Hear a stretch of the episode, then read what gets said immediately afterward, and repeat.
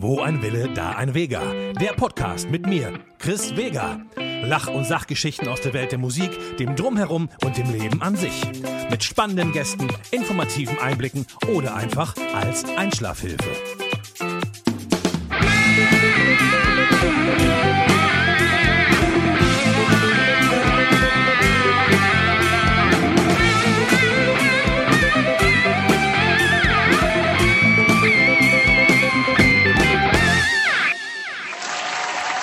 Applaus, Applaus, Applaus, Applaus. Stopp. So, vielen Dank, liebes digitale Publikum hier im äh, virtuellen Studio oder auch in meinem iPad. Ähm, herzlich willkommen und hallo zum äh, zur fünften Episode von Wo ein Wille, da ein Vega. Der Podcast mit mir, Chris Vega. Ich hoffe, es geht euch gut da draußen. Wir schreiben jetzt, äh, heute ist der 1. Mai. Wir haben gerade äh, halb elf morgens, also morgens früh. Und ähm, ja, ob das der Podcast jetzt ganz schnell erscheint, das weiß ich noch nicht, je nachdem, wie fertig, äh, wie schnell ich fertig werde mit dem Bearbeiten. Aber äh, nichtsdestotrotz ist heute der 1. Mai, Tag der Arbeit. Oder auch für uns Künstler Tag der Nichtarbeit, wie schon seit äh, über einem Jahr jetzt mittlerweile. Ähm, ich habe viel drüber nachgedacht, was ich denn so an Information oder Input in diesem Podcast äh, packen will. Ähm, ja, ich mache mir immer so über die Zeit hinweg so Notizen in mein Handy, wenn mir irgendwas einfällt, über das ich gerne sprechen möchte oder von dem ich denke, dass das Leute interessieren könnte. Oder äh, wo ich einfach das Bedürfnis habe, mich da äh, frei zu machen, äh, intellektuell und verbal. Äh, und äh, da sammelt sich immer so einiges. Und ich habe ja auch in den sozialen Medien in den letzten Wochen dazu aufgerufen, dass ihr ähm, da draußen, die äh, millionenfachen Zuhörer, doch gerne mal ähm, wieder ein paar Fragen einreichen könnt. Das sind tatsächlich diesmal relativ viele geworden. Und ich dachte, ja, ich mache das wieder dieser QA. Sektion äh, werde ich diesmal auch machen. Allerdings sind da so ein paar Fragen bei, die echt relativ umfangreich sind. Und deswegen habe ich mich dazu durchgerungen, dieses Mal so eine Art Special Edition des Podcasts zu machen. Nämlich, heute ist der erste Podcast ohne Gast. Oh, sind alle enttäuscht? Aber das soll nicht die Regel sein. Es sei denn, ihr findet das alles so äh, viel geiler ohne Gast. Aber äh, es wird auf jeden Fall ein bisschen kürzer dadurch, will ich hoffen. Ich habe ich hab tatsächlich auch viel zu erzählen diesmal und viel, was mir auf der Seele liegt und viel, was ich mir mal von der Seele reden möchte. Deswegen äh, steigen wir einfach direkt mal ein und ich mache das jetzt mal so ein bisschen kategorieübergreifend. Ich nehme die Kategorie News und äh, My Corona packe ich jetzt einfach mal zusammen, habe ich mir gedacht. Ähm, also ich habe mir in der Vergangenheit äh, so ein paar Podcasts von äh, Kollegen angehört oder auch äh, Leuten, die ich nicht kenne. Und da ist mir Folgendes bewusst geworden. Ich habe immer so darauf geachtet, ja, ich will nicht sagen, Political Correctness irgendwie äh, an den Start zu bringen oder irgendwie äh, mich besonders gewählt auszudrücken oder keinem auf den Schlips zu treten. Und das ist scheinbar irgendwie ein Fehler. Also was ich festgestellt habe, dass wirklich äh, viele sich einfach so frei Schnauze Luft machen und warum auch nicht? Das ist ja mein Podcast und jemand, äh, der meine Meinung kacke findet, muss sich das ja nicht anhören. Also kann ich hier wirklich frei Schnauze reden und das versuche ich jetzt auch ein bisschen mehr. Also meine Meinung mit einfließen zu lassen. Ob ihr die teilt oder nicht, das ist euch ja selbst überlassen, aber äh, ihr würdet ja nicht zuhören, wenn es euch nicht interessieren würde. Die gute Nachricht, ich habe neulich von meinem Provider, ähm, der diesen Podcast provided, ähm, eine Mail bekommen, dass mein Podcast Wo ein Wille, da ein Vega tatsächlich, haltet euch fest, auf Platz 37 der Musikinterview-Podcast in Deutschland ist. Da war ich ein bisschen baff. Das habe ich, ich habe die, die Zahlen habe ich so die ersten zwei, drei Podcasts so verfolgt, wie viele laden sich das runter und voll spannend. Und dann war es mir irgendwann, sprich seit der letzten Episode eigentlich so ein bisschen Schnuppe, weil letzten Endes, wenn ich ehrlich bin, mache ich das ja so für mich selbst und ähm, Geld verdient man damit ja nicht. Und äh, ja, aber Platz 37 finde ich jetzt nicht so kacke, ehrlich gesagt. Ne? Also hätte ich äh, überhaupt nicht mitgerechnet. Finde ich gut. Ich nehme noch mal einen Schluck äh, Kaffee, Sekunde. Mmh, ein Gedicht. Guter Kaffee ist ja auch äh, wichtig. Das hat man ja auch äh, letztens gehabt bei meinem äh, äh, Livestream. Genau. da kann ich vielleicht noch mal drüber berichten. Ich habe ja einen Livestream gemacht. Ich dachte eigentlich, dass ich diese Q&A-Nummer, weil so viele Leute Fragen gestellt haben, in diesem Livestream mit abfrühstücken könnte. Naja, es ist äh, also semi-gut äh, geglückt. Das war bei YouTube. Und zwar, was mir total nicht bewusst war, ist, dass wenn man da aktiv teilnehmen möchte, also nicht nur zugucken, sondern auch Fragen stellen und schreiben möchte, dann braucht man einen YouTube-Account. Das ist natürlich doof. Ne? Viele haben das ja nicht und warum auch, wenn sie selber keine Videos uploaden. Aber es kostet ja nichts. Ich habe vor, das nochmal zu machen, weil grundsätzlich fand ich das vom Ding her ganz gut. Äh, aber dann werde ich nochmal aktiv dazu aufrufen, dass jeder, der da mitwirken will, interaktiv, sich doch auch vorher einen YouTube-Account zulegen sollte. Wie gesagt, das kostet nichts und ähm, man wird auch nicht irgendwie... Äh, ja, kriegt er keine, keine Newsletter oder Werbung oder keine Ahnung was, glaube ich zumindest. Und ähm, so macht das das Ganze ein bisschen äh, effektiver. Was mir auch total nicht äh, bewusst war, ist, dass wenn man ein Setting speichert für Audio und Video und so bei YouTube, äh, dass das nicht übernommen wird, wenn man das, wenn man das dann nochmal macht. Ich hatte vorher alles schön eingestellt mit meinem Mikrofon hier und mit meinen, meinen äh, äh, komischen Sounds, meiner Sound, äh, meinen Soundtasten, die ich hier so hab, äh, hier sowas zum Beispiel. und äh, Gitarre auch äh, feist angeschlossen hier über ein Amp und mit Effekten und alles drum und dran und letzten Endes habt ihr mich nur über mein Laptop-Mikrofon gehört. Das wusste ich aber nicht, hab natürlich entsprechend agiert und auch beim Gitarrespielen hat auch keiner von euch Fachleuten äh, gesagt, hör mal, man hört die Gitarre gar nicht, die ist äh, unverstärkt, sondern nur klingt komisch, klingt trocken. Egal, ihr seid ja keine Gitarristen, aber ich habe mir das später nochmal angeguckt und das war natürlich eher so semi-geil. Also dafür nochmal großes äh, Story. Beim nächsten Mal wird's besser, ich habe es jetzt geübt. So, das äh, zum, zum, zum Livestream mache ich bald auf jeden Fall wieder. Hat irgendwie Bock gemacht. Das äh, kann man vielleicht noch ein bisschen ausweiten. Vielleicht kommen auch ein paar mehr Leute dazu. Das wäre natürlich super. Ja, äh, wo stehen wir denn hier gerade? Was ist neu bei mir? Ja, ihr habt ja in den letzten Wochen schon mitgekriegt, ich habe ja so ein bisschen gesundheitlich, äh, ja, Problemchen. Ne? Es ist ja schlagartig mit dem 40. Lebensjahr ging das einher dass ich irgendwie Rückenprobleme hatte und oder habe und äh, stellte sich heraus, dass ich ja tatsächlich zwei Bandscheibenvorfälle habe. Super, ne? Und äh, im unteren Lendenwirbelbereich äh, und die stellenweise echt schmerzhaft ins linke Bein ausgestrahlt haben, was wirklich mitunter nicht zu ertragen war. Ich weiß, wir Männer, wir jammern und jaulen gerne rum, aber das waren wirklich Schmerzen, die würde ich meinem schlimmsten Feind nicht gönnen. Ist auch eine coole Redensart, ne? Kennt man das noch? Das würde ich meinem schlimmsten Feind nicht gönnen. Hat man heute noch schlimmste Feinde? es sei denn, man ist irgendwie eine Disney-Figur. Ich glaube nicht, ich weiß es nicht. Aber ich habe eigentlich keinen schlimmsten Feind ich habe Leute, die ich nicht leiden kann und die mich wahrscheinlich nicht leiden können. So vice versa oder wie das heißt. Aber einen schlimmsten Feind sollte ich mir mal wieder zulegen. Anyway, äh, diese Schmerzen habe ich so langsam in den Griff gekriegt. Ich habe ja wirklich alles mitgemacht, habe ja auch darüber berichtet von Physiotherapie hier in Frechen, die so semi-erfolgreich war, weil wurde, glaube ich, auch nicht so wirklich ernst genommen, was ich da habe, bis ich dann äh, wirklich im MRT war und es sich herausstellte, dass ich tatsächlich zwei Bandscheibenvorfälle habe. Und ähm, ja, dann äh, Akupunktur beim Orthopäden und äh, äh, wie nannte sich das, Magnetfeldtherapie habe ich gemacht. Also ich habe mich nur, nur gewundert, dass vielleicht noch eines Tages irgendwie so ein Schamane um mich rumstolziert mit so einer, äh, weiß nicht, äh, qualmenden Substanz und irgendwelche Voodoo, Voodoo-Beschwör, äh, Phrasen um sich rum drescht und keine Ahnung. Aber das habe ich dann noch nicht gemacht. Ich habe dann tatsächlich ähm, Osteopathie gemacht in Hürth, das war ganz, ganz gut. Äh, tatsächlich ist das aber das Gesundheitssystem in Deutschland da so ein bisschen rückständig, was so Krankenkassen angeht, ähm, dass meine Krankenkasse die Osteopathie null übernommen hat. Das musste ich alles aus eigener Tasche zahlen. Und da ja gerade nicht so wirklich viel Geldfluss stattfindet für uns Künstler und Musiker, äh, musste ich mir das dann irgendwann klemmen. Hab dann aber die Physiotherapie gewechselt und bin aus Freschen umgezogen nach Köln äh, zur äh, an einem Brauserplatz. Da ist direkt ähm, eine physiotherapeutische äh, Klinik, würde ich was sagen, äh, Praxis namens äh, MyPhysio. Werde ich hier nochmal verlinken in der Podcast-Beschreibung. Und die junge Dame, die mich da äh, malträtiert, ähm, und malträtiert kann man wirklich laut schreiben. Die macht das sehr, laut schreiben ist auch gut. Äh, die macht das wirklich sehr ganzheitlich und die krempelt mich da von links nach rechts und äh, ist sehr talentiert, was das angeht. Und seitdem funktioniert das alles auch ein bisschen besser für mich. Jetzt gerade, wo ich hier sitze, bin ich so sogar schmerzfrei, würde ich behaupten. Und das ist ein totaler Fortschritt. Das war also jetzt seit über einem Jahr nicht mehr der Fall. Das habe ich so seit ein, zwei Wochen, dass es eigentlich aushaltbar ist, bis auf einen kleinen äh, ja, Inzident bei äh, Ikea, als ich einen, äh, einen Schreibtisch alleine ins Auto wuchten wollte. Das hat äh, mich nochmal so ein bisschen zurückgeworfen. Aber jetzt ist es eigentlich wieder ganz cool. Ich mache fleißig meine Übung und äh, ja, so viel dazu. Da bin ich auf jeden Fall auf dem Weg der Besserung. Was äh, tangiert mich sonst noch in der letzten Zeit? Also Klar, äh, jobmäßig passiert gerade nicht so wirklich viel. Jetzt im Sommer geht's langsam wieder los, so Gott will. Ne? Wir haben ja mit Sascha äh, so ein paar Unplugged-Shows und Strandkorb-Konzerte, da freue ich mich mega drauf. Und äh, so wie es aussieht, werden die auch stattfinden. Und ähm, tatsächlich gibt's auch optional noch ein paar äh, Möglichkeiten, in der großen Besetzung zu spielen, was mir natürlich, pardon, Was natürlich äh, mega wäre, weil äh, klar, am Plug spiele ich gerne und es ist überhaupt super auf der Bühne zu stehen mal wieder. Aber mir fehlt auch so ein bisschen der Rock'n'Roll.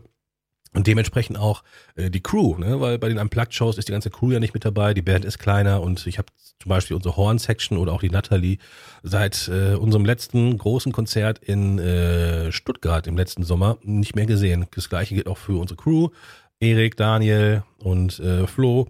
Ähm, das ist natürlich äh, traurig und äh, hoffentlich klappt das mit diesen Optionen, dass diese Großbesetzungsshows, sage ich jetzt mal, auch stattfinden. Das wäre mega. Tierisch Bock drauf.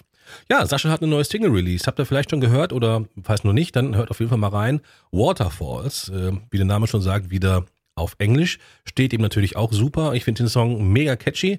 Ist natürlich sehr radiofreundlich und äh, geht, glaube ich, auch nur zwei Minuten 50 oder so. Aber äh, ja, für mich war das so ein bisschen, als der Song rauskam, wie so ein Hoffnungsschimmer am Horizont. Also mit dem, weiß nicht, wie ich das anders beschreiben sollte, aber das ist ja so ein Zeichen dafür, dass es weitergeht in irgendeiner Form. Ne? Und naja, äh, Sascha und ich werden auf jeden Fall kommenden äh, Dienstag beim Kölner Treff sein und den Song zum ersten Mal live im deutschen Fernsehen performen. Habe ich Bock drauf, wird bestimmt cool. Und äh, ja, schauen wir mal, wie das dann so wird. Ähm, ja, ich bin, ich habe es ja mitbekommen, ich mache ja zurzeit auch wieder so eigene Sachen ohne wirkliches äh, Ziel von Live-Performance. Geht ja gerade sowieso nicht, aber ich hatte mir ursprünglich mal gedacht, ja, ich mache mal hier einen Song, da einen Song. Daraus wurde dann die Idee, ich mache ein Album. Und äh, so sieht es aus. Und äh, der Aufhänger für das Album, den ich mir selber zumindest so gemacht habe, war ja, ich wollte zehn Songs aufnehmen in möglichst unterschiedlichen Besetzungen und äh, möglichst unterschiedlichen Stilistiken. Also, dass die na klar, ne, sind ja Songs von mir, deswegen tragen die auch immer so eine gewisse Handschrift, aber schon so stilistisch abwechslungsreich sind. Ne? Also die erste Nummer, Under Changing Skies, war ja so ein bisschen, ja, Fusion Rock, würde ich mal sagen, ne? so äh, ähm, im Look Heather gewandt, der ja mein großes Vorbild ist, beziehungsweise einer meiner ganz großen Heroen. Und ähm, die zweite Nummer, ähm, wie hieß die noch? Achso, First Day of Forever, war ja mehr so eine Pop- Rockballade, so ein bisschen John Mayer angehaucht, war zumindest so der Aufhänger. Und der aktuelle Song, der jetzt am Mittwoch erscheint, am äh, 5. Mai, schreibt euch das auf, falls dieser Podcast vor dem äh, Song rauskommt, ähm, heißt The Page und ist wirklich so eine Metal-Nummer. Ähm, war erstmal so gar nicht geplant. Ich habe hier zu Hause ein bisschen rumgefiedelt, wie so immer, und habe äh, eine meiner Gitarren ähm, mit dickeren Seiten bestückt und dementsprechend mal runtergestimmt auf Drop C. Äh, alle Gitarristen oder Musiker werden wissen, was das bedeutet. Und das hat auf jeden Fall ordentlich dicke Eier gehabt. Das fand ich ganz geil. Und ähm, dann habe ich auch einen Song daraus gemacht. Und so wie ich Metal gerne höre. Also ich war ja lange auch ähm, in einer Metalband und die äh, nach hinten raus immer softer wurde. Also viele kennen die Band Zero noch. Das ist mal losgestartet als wirklich Alternative Rock Metal irgendwie. Äh, war das denn Anfang der 2000er? Boah, schon zu lange her und wurde dann äh, immer ein bisschen softer. Ne? Und zum Schluss war das wirklich eher so Sunrise Avenue Rock, äh, was äh, auch legitim ist, aber hat mich jetzt nicht mehr so gekickt. Ich habe dann tatsächlich aber auch aufgehört, weniger Metal zu hören, weil das mich irgendwie nicht mehr so erreicht hat. Also so ungefähr mit 30 ging das bei mir los, dass die Musik auch so ein bisschen ja, also dass ich dem zumindest so ein bisschen den Rücken gekehrt habe. Nicht, weil ich Metal grundsätzlich scheiße finde, aber ich finde, alles, was so neu rauskam, wiederholte sich alles so. Und äh, ich finde tatsächlich immer sehr wichtig, äh, es darf ruhig hart sein und rocken, aber es sollte vom Songwriting her mich immer noch kriegen. Und das hat irgendwie ne, nachgelassen. Auch bei all den Großen, die ich früher so geil fand, sei es irgendwie äh, Stone Sour, Alter Bridge, Papa Roach und die ganzen äh, Heinis, ähm, das hat mich irgendwie nicht mehr so gekriegt. Und äh, unter dem, unter dieser Prämisse habe ich diesen neuen Song The Page auch gemacht. Ähm, da wirklich harte Gitarren, harte Grooves, aber ist immer noch sehr melodisch. Und das ist mir halt immer sehr wichtig bei, äh, bei Musik, dass die mich auch melodisch catcht. Ne? Also manche Sachen sind mir einfach zu hart, wenn sie da nur noch rumschreien und so. Das finden ja viele geil. Mich erreicht das leider überhaupt nicht und äh, finde ich auch mal gut, wenn zwischendurch mal so ein bisschen aggressiver wird, aber dann nur so am laufenden Band, ähm, nee, kann ich mir nicht geben. Aber ich bin ja sowieso jemand, der sehr vielfältig Musik konsumiert. Also ist, ich sag's ja immer, ist ja mein Lieblingsbeispiel, Musik ist ja wie Schokokuchen. Ähm, ist ja geil, wenn man äh, Schokokuchen essen darf, aber man muss ja nicht jeden Tag Schokokuchen essen. Deswegen wäre es ja blöd, wenn man sich nur auf eine Musikrichtung festfahren äh, würde. Deswegen finde ich viele Sachen geil. Ähm, ja, dieser Song The Page ist ähm, wieder im etwas anderen Line-up. Äh, der einzige gemeinsame Nenner mit Under Changing Skies ist am Schlagzeug wieder der gute Dirk Brandt, Schlagzeuger von Axis. Übrigens auch eine Band, die ich geil finde, seit ich ein Teenager bin. Das ist irgendwie ganz witzig, dass ich irgendwann mit dem Schlagzeuger von Access zusammen Musik mache. Ist auch irgendwie bizarr, aber ist geil. Der, äh, eigentlich wollte ich ja für jeden Song eine neue Besetzung haben, aber gerade für diese Nummer, ja, das schrie förmlich nach Dirk. Und ich bin sehr froh, dass er da wieder mitgemacht hat. Äh, darüber hinaus spielt äh, Tim Rashid den Bass, äh, der Bassist von der Chris Vega Band, für die, die die letzten Shows gesehen haben, als es uns aktiv noch gab. Ähm, ist aber abgesehen davon von der Chris Vega Band natürlich auch anderweitig unterwegs und ist Bassist bei Almanac. Das ist die äh, Metalband oder man kann fast schon so sagen Symphonic Metal vom äh, Gitarrenvirtuosen Viktor Smolski, den man wirklich ohne Übertreibung als einen der ja, virtuosesten Gitarre, Gitarristen und besten Gitarristen der Welt bezeichnen kann. Und ähm, da ist äh, Tim natürlich ähm, ein bisschen verwöhnt und musste dann jetzt mal wieder seine Ansprüche runterschrauben und mit mir an der Gitarre vorleben nehmen. Ähm, aber der Song ist auf jeden Fall geil geworden. Und äh, Steffi Barth, auch bekannt von der Chris Vega Band, unter anderem sehr talentierte Sängerin und gute Freundin seit sehr langer Zeit, äh, singt die Backings dazu. Und mein sehr guter, enger Freund äh, Edin äh, spielt auch Gitarre. Wir haben uns so ein kleines Gitar-Battle geliefert, worauf ich tierisch Bock hatte und das ist super geworden. Also der Gitarrist, äh, also Edin spielt ja unter anderem bei Beatrice Egli und äh, Tom Beck und das fand ich irgendwie witzig, so eine, so eine, so eine harte Metal-Nummer und der Gitarrist von Beatrice Egli und von Sascha, die duellieren sich da mal so metalmäßig. Ist auf jeden Fall echt geil geworden. Checkt das aus. Am Mittwoch, den 5. Mai, erscheint der Song erstmal bei YouTube und dann peu à peu bei allen Download-Portalen und Streaming-Portalen, was es da halt so gibt. Und gemixt wird das Ganze wieder von meinem äh, guten Freund äh, Flo, ähm, Flo Herkert, der auch Monitor macht bei Sascha. Der hat die letzten Songs auch schon gemischt und gemastert wird diesmal, so wie letztes Mal auch First of Forever von ähm, Manuel Knigge, der das sehr super macht, sehr analog und das äh, hat einen ähnlichen Geschmack wie ich, daher passt das tierisch. Freue mich mega, der Song ist echt dick geworden und äh, wird auf jeden Fall den einen oder anderen überraschen, dass solche Töne auch aus mir auch noch rauskommen können. und naja, lasst euch äh, überraschen jedenfalls. Ja, was geht sonst noch ab im Leben des Herrn Weger? Ja, äh, Corona, äh, ist, ist, dieses Wort kommt einem auch mittlerweile schon so richtig schwerfällig über die Lippen. Jetzt haben wir die Ausgangssperre. Und das ist so eine Sache, die muss man sich wirklich mal auf der Zunge zergehen lassen. Ausgangssperre. Die Pause war Absicht. Ähm, das hatten wir in Deutschland seit dem Zweiten Weltkrieg nicht mehr. Damals allerdings, weil man Angst hatte, wenn man auf die Straße geht, dass man eine Kugel in den Kopf kriegt. Jetzt irgendwie, weil man Angst hat, dass einer an einem vorbei joggt und ins Gesicht hustet. Ich weiß es nicht. Ähm, halte ich nichts von, um es ganz ehrlich zu sein. Äh, das ist also so ein krasser Einschnitt in die Freiheit. Ich verstehe natürlich die Motivation dahinter. Klar will man Infektionszahlen eindämmen, aber ich habe da folgende Theorie. Ähm, der Plan hinter der Ausgangssperre ist ja nicht wirklich, dass die Leute, die draußen auf der Straße rumrennen, sich nicht gegenseitig anstecken, sondern dass auch die Leute natürlich um 22 Uhr, ist ja die Ausgangssperre, ähm, zu Hause sein müssen und nicht bei irgendwem rumpimmeln können und da Party feiern. Einleuchtend. Sind wir mal ehrlich, wir alle, wenn wir in den Social Media Accounts, die wir alle so vielfältig und viel, äh, vielfältig haben, äh, mal schauen in den Stories, das sind natürlich schon öfter mal Leute, die zu Hause mit irgendwelchen Kumpels und Freundinnen kleine Partys feiern, ohne Maske, steht eine Shisha auf dem Tisch oder keine Ahnung was, was natürlich den äh, Hygienevorschriften oder den äh, Vorschriften gerade generell nicht entspricht. Und das versucht man natürlich jetzt zu unterbinden, indem man die Ausgangssperre äh, ins Leben gerufen hat. Und das fühlt sich für mich einfach nur falsch an, eine Ausgangssperre. Allein das Wort kommt mir ziemlich schwer über die Lippen und ich kann es auch immer noch nicht glauben, dass es wirklich so weit gekommen ist. Also ein witziges Beispiel ist ja auch, man darf ja trotzdem noch spazieren gehen, alleine oder mit dem Hund oder Katze oder welches, welches Tier eurer Wahl ihr gerne zum Gassi gehen ausführt. Delfin, weiß ich nicht oder äh, Papagei. Ähm, das heißt, ich könnte zum Beispiel jetzt einen Kumpel besuchen bis 10 mit dem Auto, müsste dann aber nach Hause laufen. Dann wäre das okay. Mit dem Auto nicht. Denn wenn ich alleine im Auto fahre, dann ist irgendwie Gefahr. Ich verstehe es nicht. Und das sind halt so Sachen, wo ich finde, man darf da ruhig mal sich kritisch gegenüber äußern. Und das ist wieder so eins der nächsten Themen. Wenn man sich kritisch gegen irgendwas äußert, wird man ja automatisch oder ja, scheinbar automatisch mittlerweile schnell in eine Schublade gesteckt. Entweder ist man dann Querdenker oder irgendwie AfD-Wähler, aber dazu komme ich gleich noch. Jedenfalls diese Ausgangssperre hätte man meines Erachtens wie folgt äh, vermeiden können. Hätte man nicht, ich will nicht sagen grundlos, aber ohne wirklich feste Zahlen oder Ahnungen, nenne ich es mal, die Gastronomie nicht komplett äh, runtergefahren seit äh, Ende Oktober. Also Gastro, Gastro findet ja nicht statt ähm, dann wäre das auch nicht äh, so krass mit den privaten Zusammenkünften. Glaube ich einfach mal. Und es, es, klingt für mich auch aus folgendem Grund logisch. Wir Menschen sind ja Herdentiere, ne? Also oder, oder gesellschaftlich, ja, oder wir wollen einfach gesellig sein und wir wollen ja auch soziale Wesen sein. Ne? Also ähm, sind ja nicht alle so wie ich Misanthropen, die Menschen immer nur in kleinen Dosen äh, ertragen können.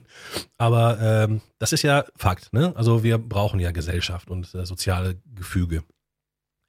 Und äh, klar, wenn man äh, im Biergarten sitzt und mit Leuten quatscht, ist das ja das, was wir da brauchen. Ne? Und in, in dieser Gastronomie äh, war ja, wurden ja die Hygiene, die Hygienekonzepte wunderbar umgesetzt, wenn man ehrlich ist. Das war ja wirklich akribisch. Da wurden Plexiglas, Trennwände aufgebaut für teuer Geld, die man übrigens auch nicht von der äh, Soforthilfe absetzen durfte, weil war ja Neuanschaffung. Ähm, oder äh, Infektionsketten konnten verfolgt werden durch die Aufnahme der Personalien und so weiter und so fort. Also ich glaube tatsächlich, dass in den ähm, in der Gastronomie und auch in der Kultur nicht wirklich ein einziges äh, Superspreading-Event stattfand, sondern das in der Regel im privaten Sektor stattfindet. Aber wenn man den Menschen natürlich jede Möglichkeit nimmt, äh, soziale Gefüge zu haben oder beziehungsweise gesellig zu sein oder einfach mal vor die Tür zu kommen, dann suchen die sich natürlich Alternativen. Ergo private Treffen, die illegal sind. Wenn man, ist, ja, ist ja illegal. Und das führt halt zu diesem sprunghaften Anstieg, glaube ich, der Zahlen. Also ist einfach meine These. Ihr könnt ja was dazu schreiben oder sagen, was ihr davon haltet. Ähm, und äh, kann ich dementsprechend nachvollziehen. Jetzt langsam gehen die Zahlen ja Gott sei Dank wieder runter. Hängt natürlich auch viel an der Impfstrategie. Es ist ja mittlerweile jeder Vierte in Deutschland geimpft und laut Jens Spahn, der das ja vor drei Tagen noch sagte, bald auch jeder Fünfte. ähm, das habe ich irgendwo auf dem Telefon, das muss ich eigentlich mal hier einbinden, mache ich aber nicht. Äh, und das geht ja, nimmt ja natürlich jetzt Fahrt auf und wobei ich finde tatsächlich auch die, tatsächlich, tatsächlich, boah, wenn ich mich so in Rage rede, dann habe ich Probleme mit Konsonanten. Ähm, also, ich finde tatsächlich, dass diese Impfpriorisierung nicht so wirklich greift. Ne? Also die Leute in den Altersheimen, um die es ja ging, oder pflegebedürftige Personen, die sind ja sowieso schon abgeschottet, furchtbar sowieso schon. Und ähm, die werden ja meistens infiziert, wenn überhaupt, von jüngeren Leuten, die die besuchen oder sich da rumtreiben. Also ich hätte tatsächlich das genau andersrum gemacht. Erst die Jungen zu impfen, weil die ja wirklich noch mobil in Anführungsstrichen sind und dementsprechend das Virus weitertragen würden, als äh, ältere Leute das tun. Aber äh, was weiß ich schon. Für den Fall, dass ich ein bisschen verschnupft klinge, liegt es das daran, dass ich jetzt gerade so ein bisschen äh, Allergieanzeichen äh, mal wieder habe. Hatte ich schon länger nicht mehr, aber es ist gerade ein bisschen nervig. Keine Ahnung, was da gerade blüht. Die Tage werden das ja auch langsam, aber sicher ein bisschen wärmer. Gott sei Dank. Kann man natürlich äh, wieder rausgehen und äh, nichts machen. mal gucken, wie lange das noch so äh, weitergeht. Ähm, was ich aber eingehend äh, vorhin erwähnt habe, oder das heißt eingehend vor ein paar Minuten, ähm, dieses in Schublade Gesteckerei, sobald man mal Kritik laut werden lässt. Vor, ich glaube mittlerweile einer Woche, war ja diese riesengroße, groß angelegte Kampagne alles dicht machen. Äh, Thema in den Medien und überall überhaupt. Jeder hat sich da drüber eine Meinung gebildet und die auch kundgetan. Und äh, ungeachtet dessen, was ich von dieser ganzen Aktion halte, dazu komme ich gleich noch, äh, ist mir aufgefallen, das habe ich auch bei Facebook mal gepostet, wie sehr man da doch schwarz-weiß sieht. Man muss natürlich nicht alles, was da gesagt wurde oder die Aktion generell gut finden, aber ähm, dass sofort so Rufe laut wurden, dass man äh, den Schauspielern, die diese Aktion durchgeführt haben, jetzt irgendwie untersagen sollte, äh, in der Öffentlichkeit aufzutreten oder die pauschal ähm, dem rechten Lager äh, äh, zugerechnet haben, das fand ich schon deutlich drüber. Ne? Also, wie gesagt, ich finde auch nicht alles gut, was da gesagt worden ist. Im Gegenteil, ich stehe da sehr kritisch gegenüber. Aber es war natürlich eine satirische und zynische und ironische, künstlerische Darstellung ähm, der gegenwärtigen Situation. Und darauf hat ja jeder so sein Recht. Ne? Also, ähm, ein Jan-Josef Liefers, der so ein bisschen, also bekannter Schauspieler, klar, der äh, so ein bisschen auch als Galionsfigur herangezogen wird und auch gerne mal dazu befragt wird zu dieser Aktion und äh, an den Pranger gestellt wird, ähm, den kennt man ja eigentlich als, äh, als kritischen Menschen, der aber jetzt nicht pauschal alle, alle Corona-Maßnahmen verteufelt, sondern der hat äh, auf eine künstlerische Art und Weise, das natürlich ja, zynisch und sehr überzogen formuliert, fand ich auch ein ganz klein bisschen drüber, ehrlich gesagt, dass ähm, die Medienlandschaft in Deutschland dafür bekannt ist, eigentlich nur mit Angstmache äh, Schlagzeilen zu machen. Und das ist so. Da müssen wir uns nichts vormachen. Das war immer schon so. So Bildzeitung und Co. brauchen reißerische äh, Headlines und äh, da geht es nicht um Fakten. Und äh, er meinte auch zum Beispiel äh, in seinem Video, ich habe weit nicht alle Videos gesehen, es sind weit über 50 oder knapp 50, ich weiß es nicht genau, ähm, dass er gesagt hat, dass zum Beispiel wir darauf vertrauen sollen, dass wenige Leute darüber entscheiden, wie äh, mit, mit der Pandemie umgegangen wird, statt äh, ja, äh, Wissenschaftler hinzuzuziehen, also selbst Nobelpreisträger. Und ähm, da hat er sogar recht. Es gab ja sogar einen Nobelpreisträger, irgendwie weltweit anerkannter Epidemiologe oder Virologe, whatever, der ähm, Teil sein sollte einer ähm, Pressekonferenz, glaube ich, und mit der Bundeskanzlerin, nagel mich da jetzt nicht drauf fest, der ähm, die Maßnahmen äh, in Frage gestellt hat. Und er wurde ganz kurzfristig vor dieser Pressekonferenz oder whatever für Meeting das nun mal war, ausgeladen von der Kanzlerin selbst. Aber das ist halt auch Fakt, ne? Und den Eindruck hat man ja, dass unsere Regierung sich mehr ja, in so einem kleinen Kreis bewegt, anstatt irgendwie externe Leute, die sich damit auskennen, hinzuzuholen. Ne? Also Beispiel die Logistik für die ganze Impfstrategie. Das hätte man noch jemanden machen können, äh, lassen sollen aus der Wirtschaft, der von solchen Strukturen Ahnung hat. Und äh, ja, und das wirkt alles so ein bisschen, ja, halbgar deswegen auf mich. Ne? Und deswegen fand ich auch die, äh, diesen Beitrag vom, gerade jetzt von Jan-Josef Liefers, nicht so sehr drüber wie viele andere, sondern ähm, irgendwie auch berechtigt, ne? Und äh, diese Angstmacherei und klar war da so ein bisschen drüber zu sagen, ja, wir müssen den Alarm dort halten, wo er hingehört, nämlich ganz oben. Und ähm, ja, dann haben ein paar Leute auch, ich habe das auch geschrieben, dass ich das irgendwie falsch finde, dass ähm, man da halt sofort sagt, ah, die sind alle rechts und ähm, nur weil tatsächlich diese ganze Aktion von rechts natürlich auch ein bisschen Beifall bekommt. Aber das war ja abzusehen. Und die Tatsache, viele haben gesagt, ja, das hätte die noch vorher wissen müssen, dass dann irgendwie die Querdenker und Co. darauf äh, steil gehen und klatschen und keine Ahnung was.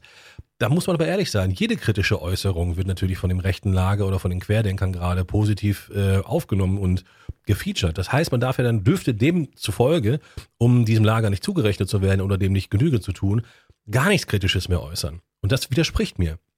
Ich bin, ich bin äh, ein erwachsener Mann meistens und ich habe doch das Recht, Dinge kritisch zu beäugen und das zu äußern, ohne dass ich irgendwie einem Lager zugeordnet werde. Ich habe da die Tage ein ganz treffendes äh, Bild zu äh, gesehen, so, so ein GIF, was jemand gepostet hat, da stand drauf, ähm, ich wollte heute eigentlich Rotwein trinken, also sinngemäß jetzt, ich wollte heute eigentlich Rotwein trinken, aber meine Nachbarin auf dem Balkon, die AfD-Wählerin ist, hat auch gerade Rotwein getrunken, deswegen trinke ich jetzt keinen Rotwein mehr. Und das finde ich ziemlich bezeichnend, das trifft es ganz gut. Ich habe das sogar noch ein bisschen äh, schärfer formuliert, äh, indem ich sagte, dass die äh, die Parteimitglieder oder Wähler der AfD ja Sauerstoff atmen. Deswegen sollten wir jetzt alle schnell aufhören mit Sauerstoff atmen, weil sonst wird man uns ja gleichstellen. Um das nochmal ganz deutlich zu sagen, also alles, was mit AfD oder dem rechten Flügel politisch oder privat zu tun hat, verabscheue ich. Total. Also ich finde, äh, AfD-Wähler haben sich, ähm, ja, sollen sich gerne gehackt legen, wie man so schön sagt, oder auch Parteimitglieder. Das ist eine sehr gefährliche politische Nische und äh, die auf Unwissenheit und schlechte Bildung fußt. Und ähm, ja, deswegen will ich da überhaupt nichts gutheißen, was davon da kommt.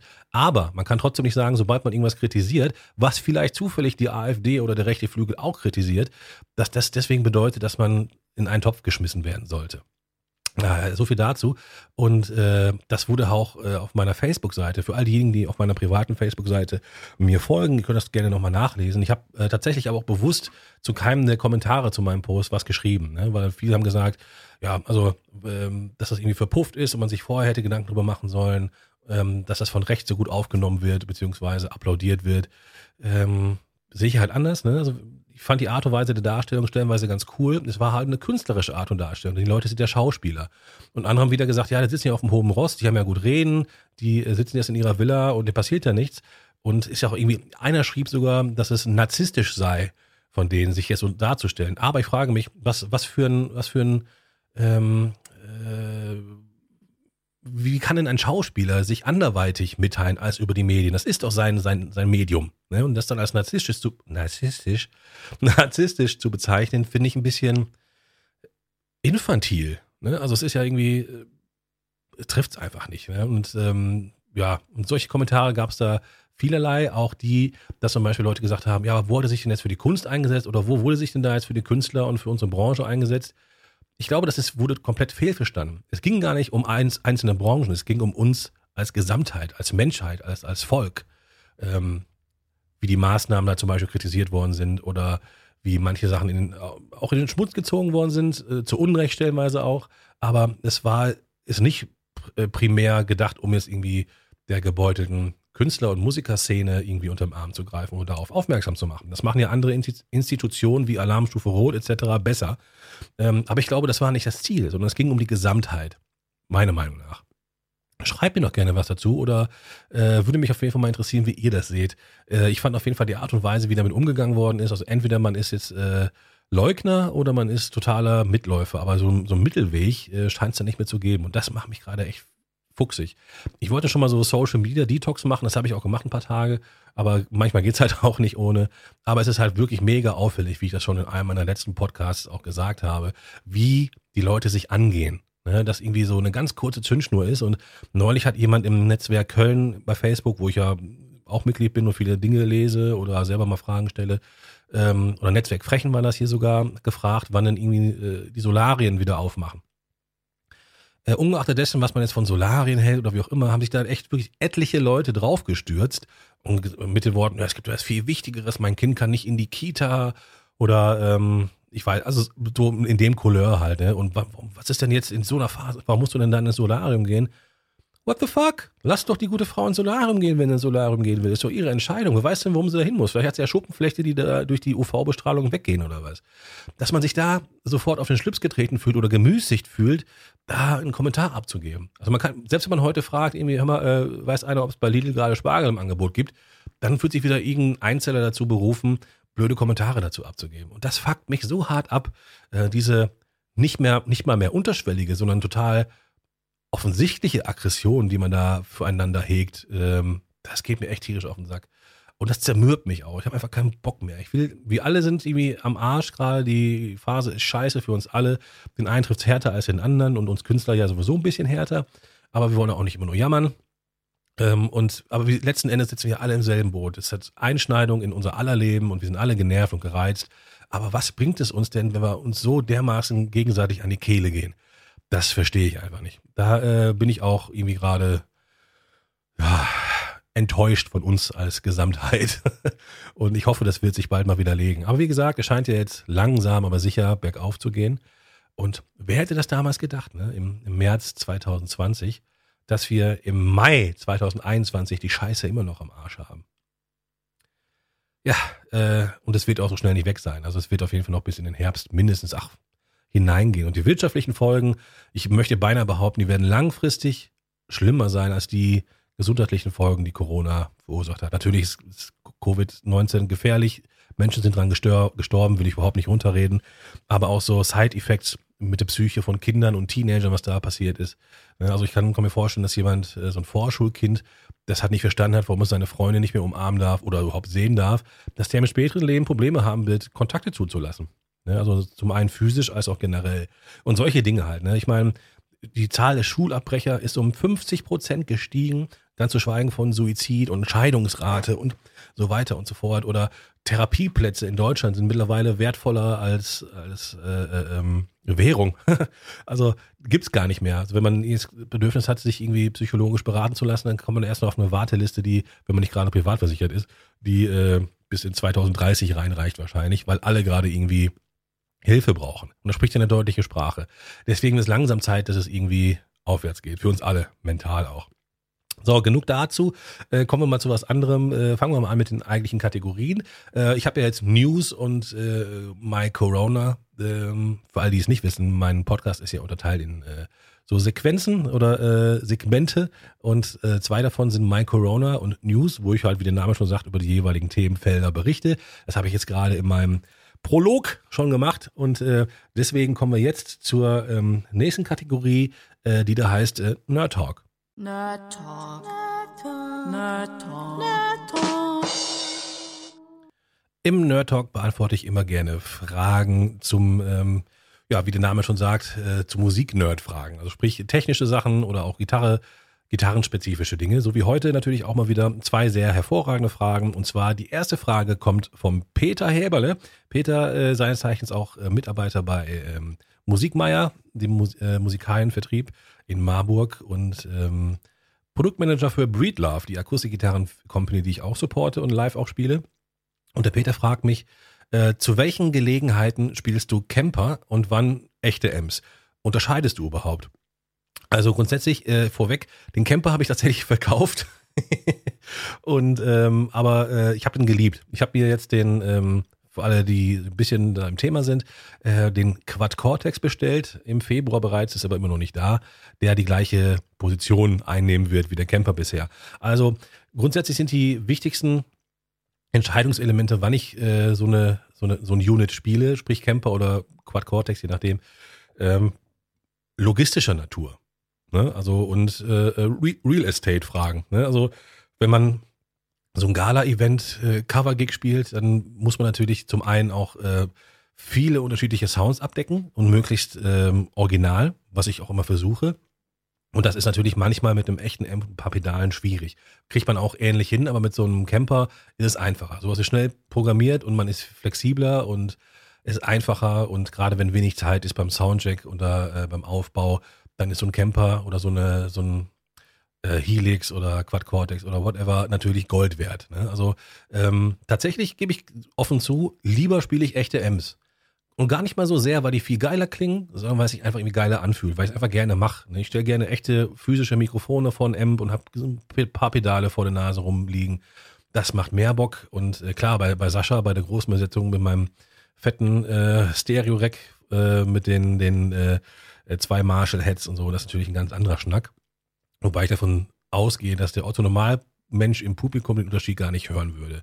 Und das ist es tatsächlich auch. Ich finde, rein hörtechnisch ist der Unterschied gar nicht mehr so groß wie früher noch, als der erste Pod rauskam von Line 6. Aber es ist immer so eine Gefühlsfrage. Also es fühlt sich immer anders an, wie ein echter Amp reagiert beim Spielen, als so eine digitale Möhre. Äh, ist trotzdem ein Segen für uns Gitarristen, ähm, dass es diese Dinge überhaupt gibt. Und zum Beispiel bei der Falco Tribute Band, in der ich ja spiele, das würde ich mit einem echten Amp in der Art und Weise gar nicht bewerkstelligt bekommen, weil da sind die Sounds sehr, sehr wichtig und vor allen Dingen aber auch die Effekte. Und ähm, da müsste ich wirklich, also äh, verschiedenste Amps anschleppen und äh, tonnenweise an, an Effekten, um dem gerecht zu werden. Man kann es natürlich entsprechend emulieren, aber da ist mein Anspruch einfach höher. Ich will es halt so gut wie möglich machen. Deswegen, ähm, ja, oder wenn es halt mal irgendwie ein Coverband-Gig ist, der, äh, wo ich im Zug hinfahre, dann kann ich natürlich auch schlecht irgendwie einen fetten Amp mitnehmen und 25 Pedals. Deswegen äh, finde ich Camper und Co. einfach ähm, eine super Lösung für den Eventmusiker oder auch für schnelle Studiojobs. Ne? Ich habe den Camper auch mal mitgenommen für einen Studiojob und der braucht nicht spezifische Sounds, die ich dann mal eben on the fly programmiert hatte. Und äh, das geht dann manchmal einfacher. Ich hoffe, ich konnte die Frage gut beantworten. Äh, der Ole fragt mich, äh, was sind für dich die wichtigsten Eigenschaften eines Studiogitarristen und wie gehst du das selbst an? Also eine ähnliche Frage habe ich schon mal in einem Nerd Talk äh, gehabt im letzten, einen der letzten Podcasts. Frag mich jetzt nicht in welchem, aber ich äh, fasse das jetzt gerne nochmal zusammen. Also ich, grundsätzlich finde ich, was wichtig ist für einen Studiomusiker. Also man darf auf jeden Fall sein Ego nicht zu ernst nehmen, sag ich mal. Also wichtig ist, dass man, dass man sich äh, bewusst macht, dass man Dienstleister ist, ne? dass, dass irgendwie Kunde in welcher Form auch immer dich gebucht hat. Entweder weiß er gar nicht, wie du spielst oder was du kannst, nur einfach nur, weil du da bist, von Mundpropaganda her, oder weil er ähm, spezifische Dinge von dir will. Und die musst du halt einfach delivern. Ne? Und ähm, Manchmal ist es so, bei mir war es in der Vergangenheit auch öfter mal der Fall, dass Leute mich gebucht haben für einen gewissen Style, von dem sie wissen, dass ich den ganz gut spiele, offensichtlich. Das ist natürlich was anderes. Da muss man sich ja auch, dann wird es ja gefordert, dass man seinen, seinen eigenen Style einbringt. In der Regel ist das aber nicht der Fall, sondern da muss man einfach nur gucken, was ist für den Song am besten.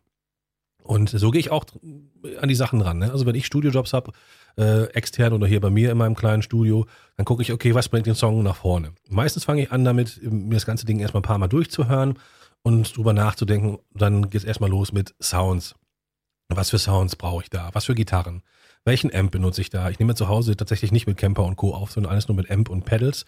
Und ähm, ja, mit meinem äh, Torpedo Captor X mittlerweile, weil es irgendwie leise halt ist, ne? leise möglich ist. Das heißt, ich brauche keine Mikrofone mehr vor irgendwelchen Speakern. Die meine ganzen Cabinets habe ich alle auf dem Dachboden jetzt stehen und ähm, der Captor X macht da eine mega, mega Job und ich kann da wirklich auch Mikrofonpaarungen ähm, benutzen, die ich gar nicht hier habe. Ne? Ich, zurzeit habe ich, glaube ich, einen SM57 gepaart mit einem Bändchen 121 was ja locker schon 1500 Euro kostet, was ich gar nicht hier habe. Äh, von daher habe ich da mehr Möglichkeiten und es ist halt super. Ich kann wirklich nachts noch arbeiten, wenn ich will, wenn irgendwas schnell fertig sein muss und so. Und ähm, ja, ähm, zu, zu Effekten muss ich dazu sagen, die nehme ich meistens ja nicht direkt mit auf. Ähm, ich mache so einen so Rough Mix mit Effekten, mit Plugins meistens, die ich mitschicke. Ich gebe dann so die Variante der, der Wet Mix und der Dry Mix. und damit derjenige, der es produziert und zusammenschustert und mixt, selber entscheiden kann, was für Effekte er drauf haben möchte. Ich mache das dann manchmal nur den Wet Mix so als Beispiel, wie ich das so gedacht hatte. Und, ne, also manche Sachen, die ja, sind die Effekte ja spezifisch und sehr wichtig, wenn es irgendwelche Time-based Effekte sind, wenn man irgendwie so ein, weiß nicht, punktierte Achtel-Delay hat, was irgendwie äh, da wichtig für ist, dann sollte man das zumindest auch mitgeschickt haben, damit derjenige weiß, was man damit machen wollte. Ähm, ansonsten, äh, wie gesagt, nicht ans Ego denken, sondern ich höre mir dann in der Regel zuerst den Chorus mehrfach an und überlege, okay, wie kriege ich den Chorus groß? Ja, wie kriege ich den jetzt fett und groß? Und äh, noch ein kleiner, kleiner Tipp von mir ist, ich versuche immer Gitarrenparts mir einfallen zu lassen, die zum einen Song supporten, die aber trotzdem auch äh, für sich stehen können. Das heißt, wenn irgendwann mal eines fairen Tages ein äh, Cover, eine Coverband diesen Song covern wollen würde, dass sie meinen Gitarrenpart spielen müssten, weil der halt so wichtig ist für den Song. Das soll sich aber, ist aber so ein schmaler Grad. Das soll sich auch nicht so sehr in den Vordergrund drängen, dass man den nur damit äh, identifizieren kann, sondern ähm, der soll einfach so prägnant sein, dass man den nicht auslassen kann, wenn man denn den Song covern wollen würde. Das sind so äh, meine Tricks und so gehe ich das auch halt auch an. Ne? Wenn ich irgendwie, dann denke ich, okay, wo ist da die Lücke? Wo kann ich noch irgendwas dicht machen oder wo muss ich irgendwie Raum schaffen einfach und wo kriege ich was größer oder kleiner? Wo halte ich mich einfach mal komplett raus, damit der Song ein bisschen mehr atmen kann und so. Liegt natürlich im Endeffekt auch zum einen immer daran, was der Künstler will oder was der Song braucht. Ne? Da muss man auch ein bisschen Erfahrung haben, klar, aber viele von uns wissen das, ähm, die selber Songs schreiben, dass es oftmals viel einfacher ist, den offensichtlichen Weg zu gehen bei Songs, die man selber nicht geschrieben hat. Denn wenn man selber Songs schreibt, ist man natürlich zum einen viel kritischer, vielleicht sogar. Also ich bin das äh, und finde diesen, diesen, diesen Pfad des offensichtlichen Gitarrenparts oder Songwriting-Parts Parts nicht so leicht, als wenn ich für wen anders was mache. Ja, das ist irgendwie, keine Ahnung, warum das so ist. Aber bei mir ist es auf jeden Fall so. Wenn ich also für irgendwen was einspiele, fällt mir das mega leicht, mir einfallen zu lassen, okay, was braucht der Song? Was braucht jetzt der, was für ein Part oder wie kriege ich das hin? So, das waren äh, die, das war die Sequenz äh, Nerd Talk und machen wir direkt weiter mit Fragen von euch, wo ich mich sehr darauf freue, und zwar ähm, die Kategorie Q&A. Q&A. Ich freue mich auf jeden Fall mega darüber, dass so viele diesmal wieder Fragen gestellt haben und äh, dass einige so umfassend sind, habe ich ja schon äh, angekündigt. Deswegen lehnt euch jetzt zurück und hört die witzige Märchenstunde von Chris Vega. Die erste Frage kommt von Memories in Rock. Äh, leider kein Name dazu. Äh, welche Bands und Musiker inspirieren dich, beziehungsweise haben dich früher inspiriert? Boah, da nehme ich erstmal einen guten Humpenschluck Kaffee. Sekunde. Mmh. Köstlich. Also, ich äh, mache mal meinen musikalischen Werdegang, gehe ich jetzt mal durch bis heute. Ich habe ja relativ früh angefangen, Gitarre zu spielen, mit im zarten Alter von neun Jahren. Und äh, meine Eltern haben ziemlich zeitgleich, ich glaube ein Jahr vorher oder so, auch wieder angefangen, Musik zu machen, aktiv in einer Coverband äh, mit meinen, äh, meiner Tante und meinem Onkel zusammen. Und äh, das, äh, deswegen war ich schon allgegenwärtig von Musik um, umgeben, weil die haben auch bei uns zu Hause immer geprobt und Chöre geübt. Daher kommt ja auch meine Affinität zu mehrstimmigen Gesängen und so.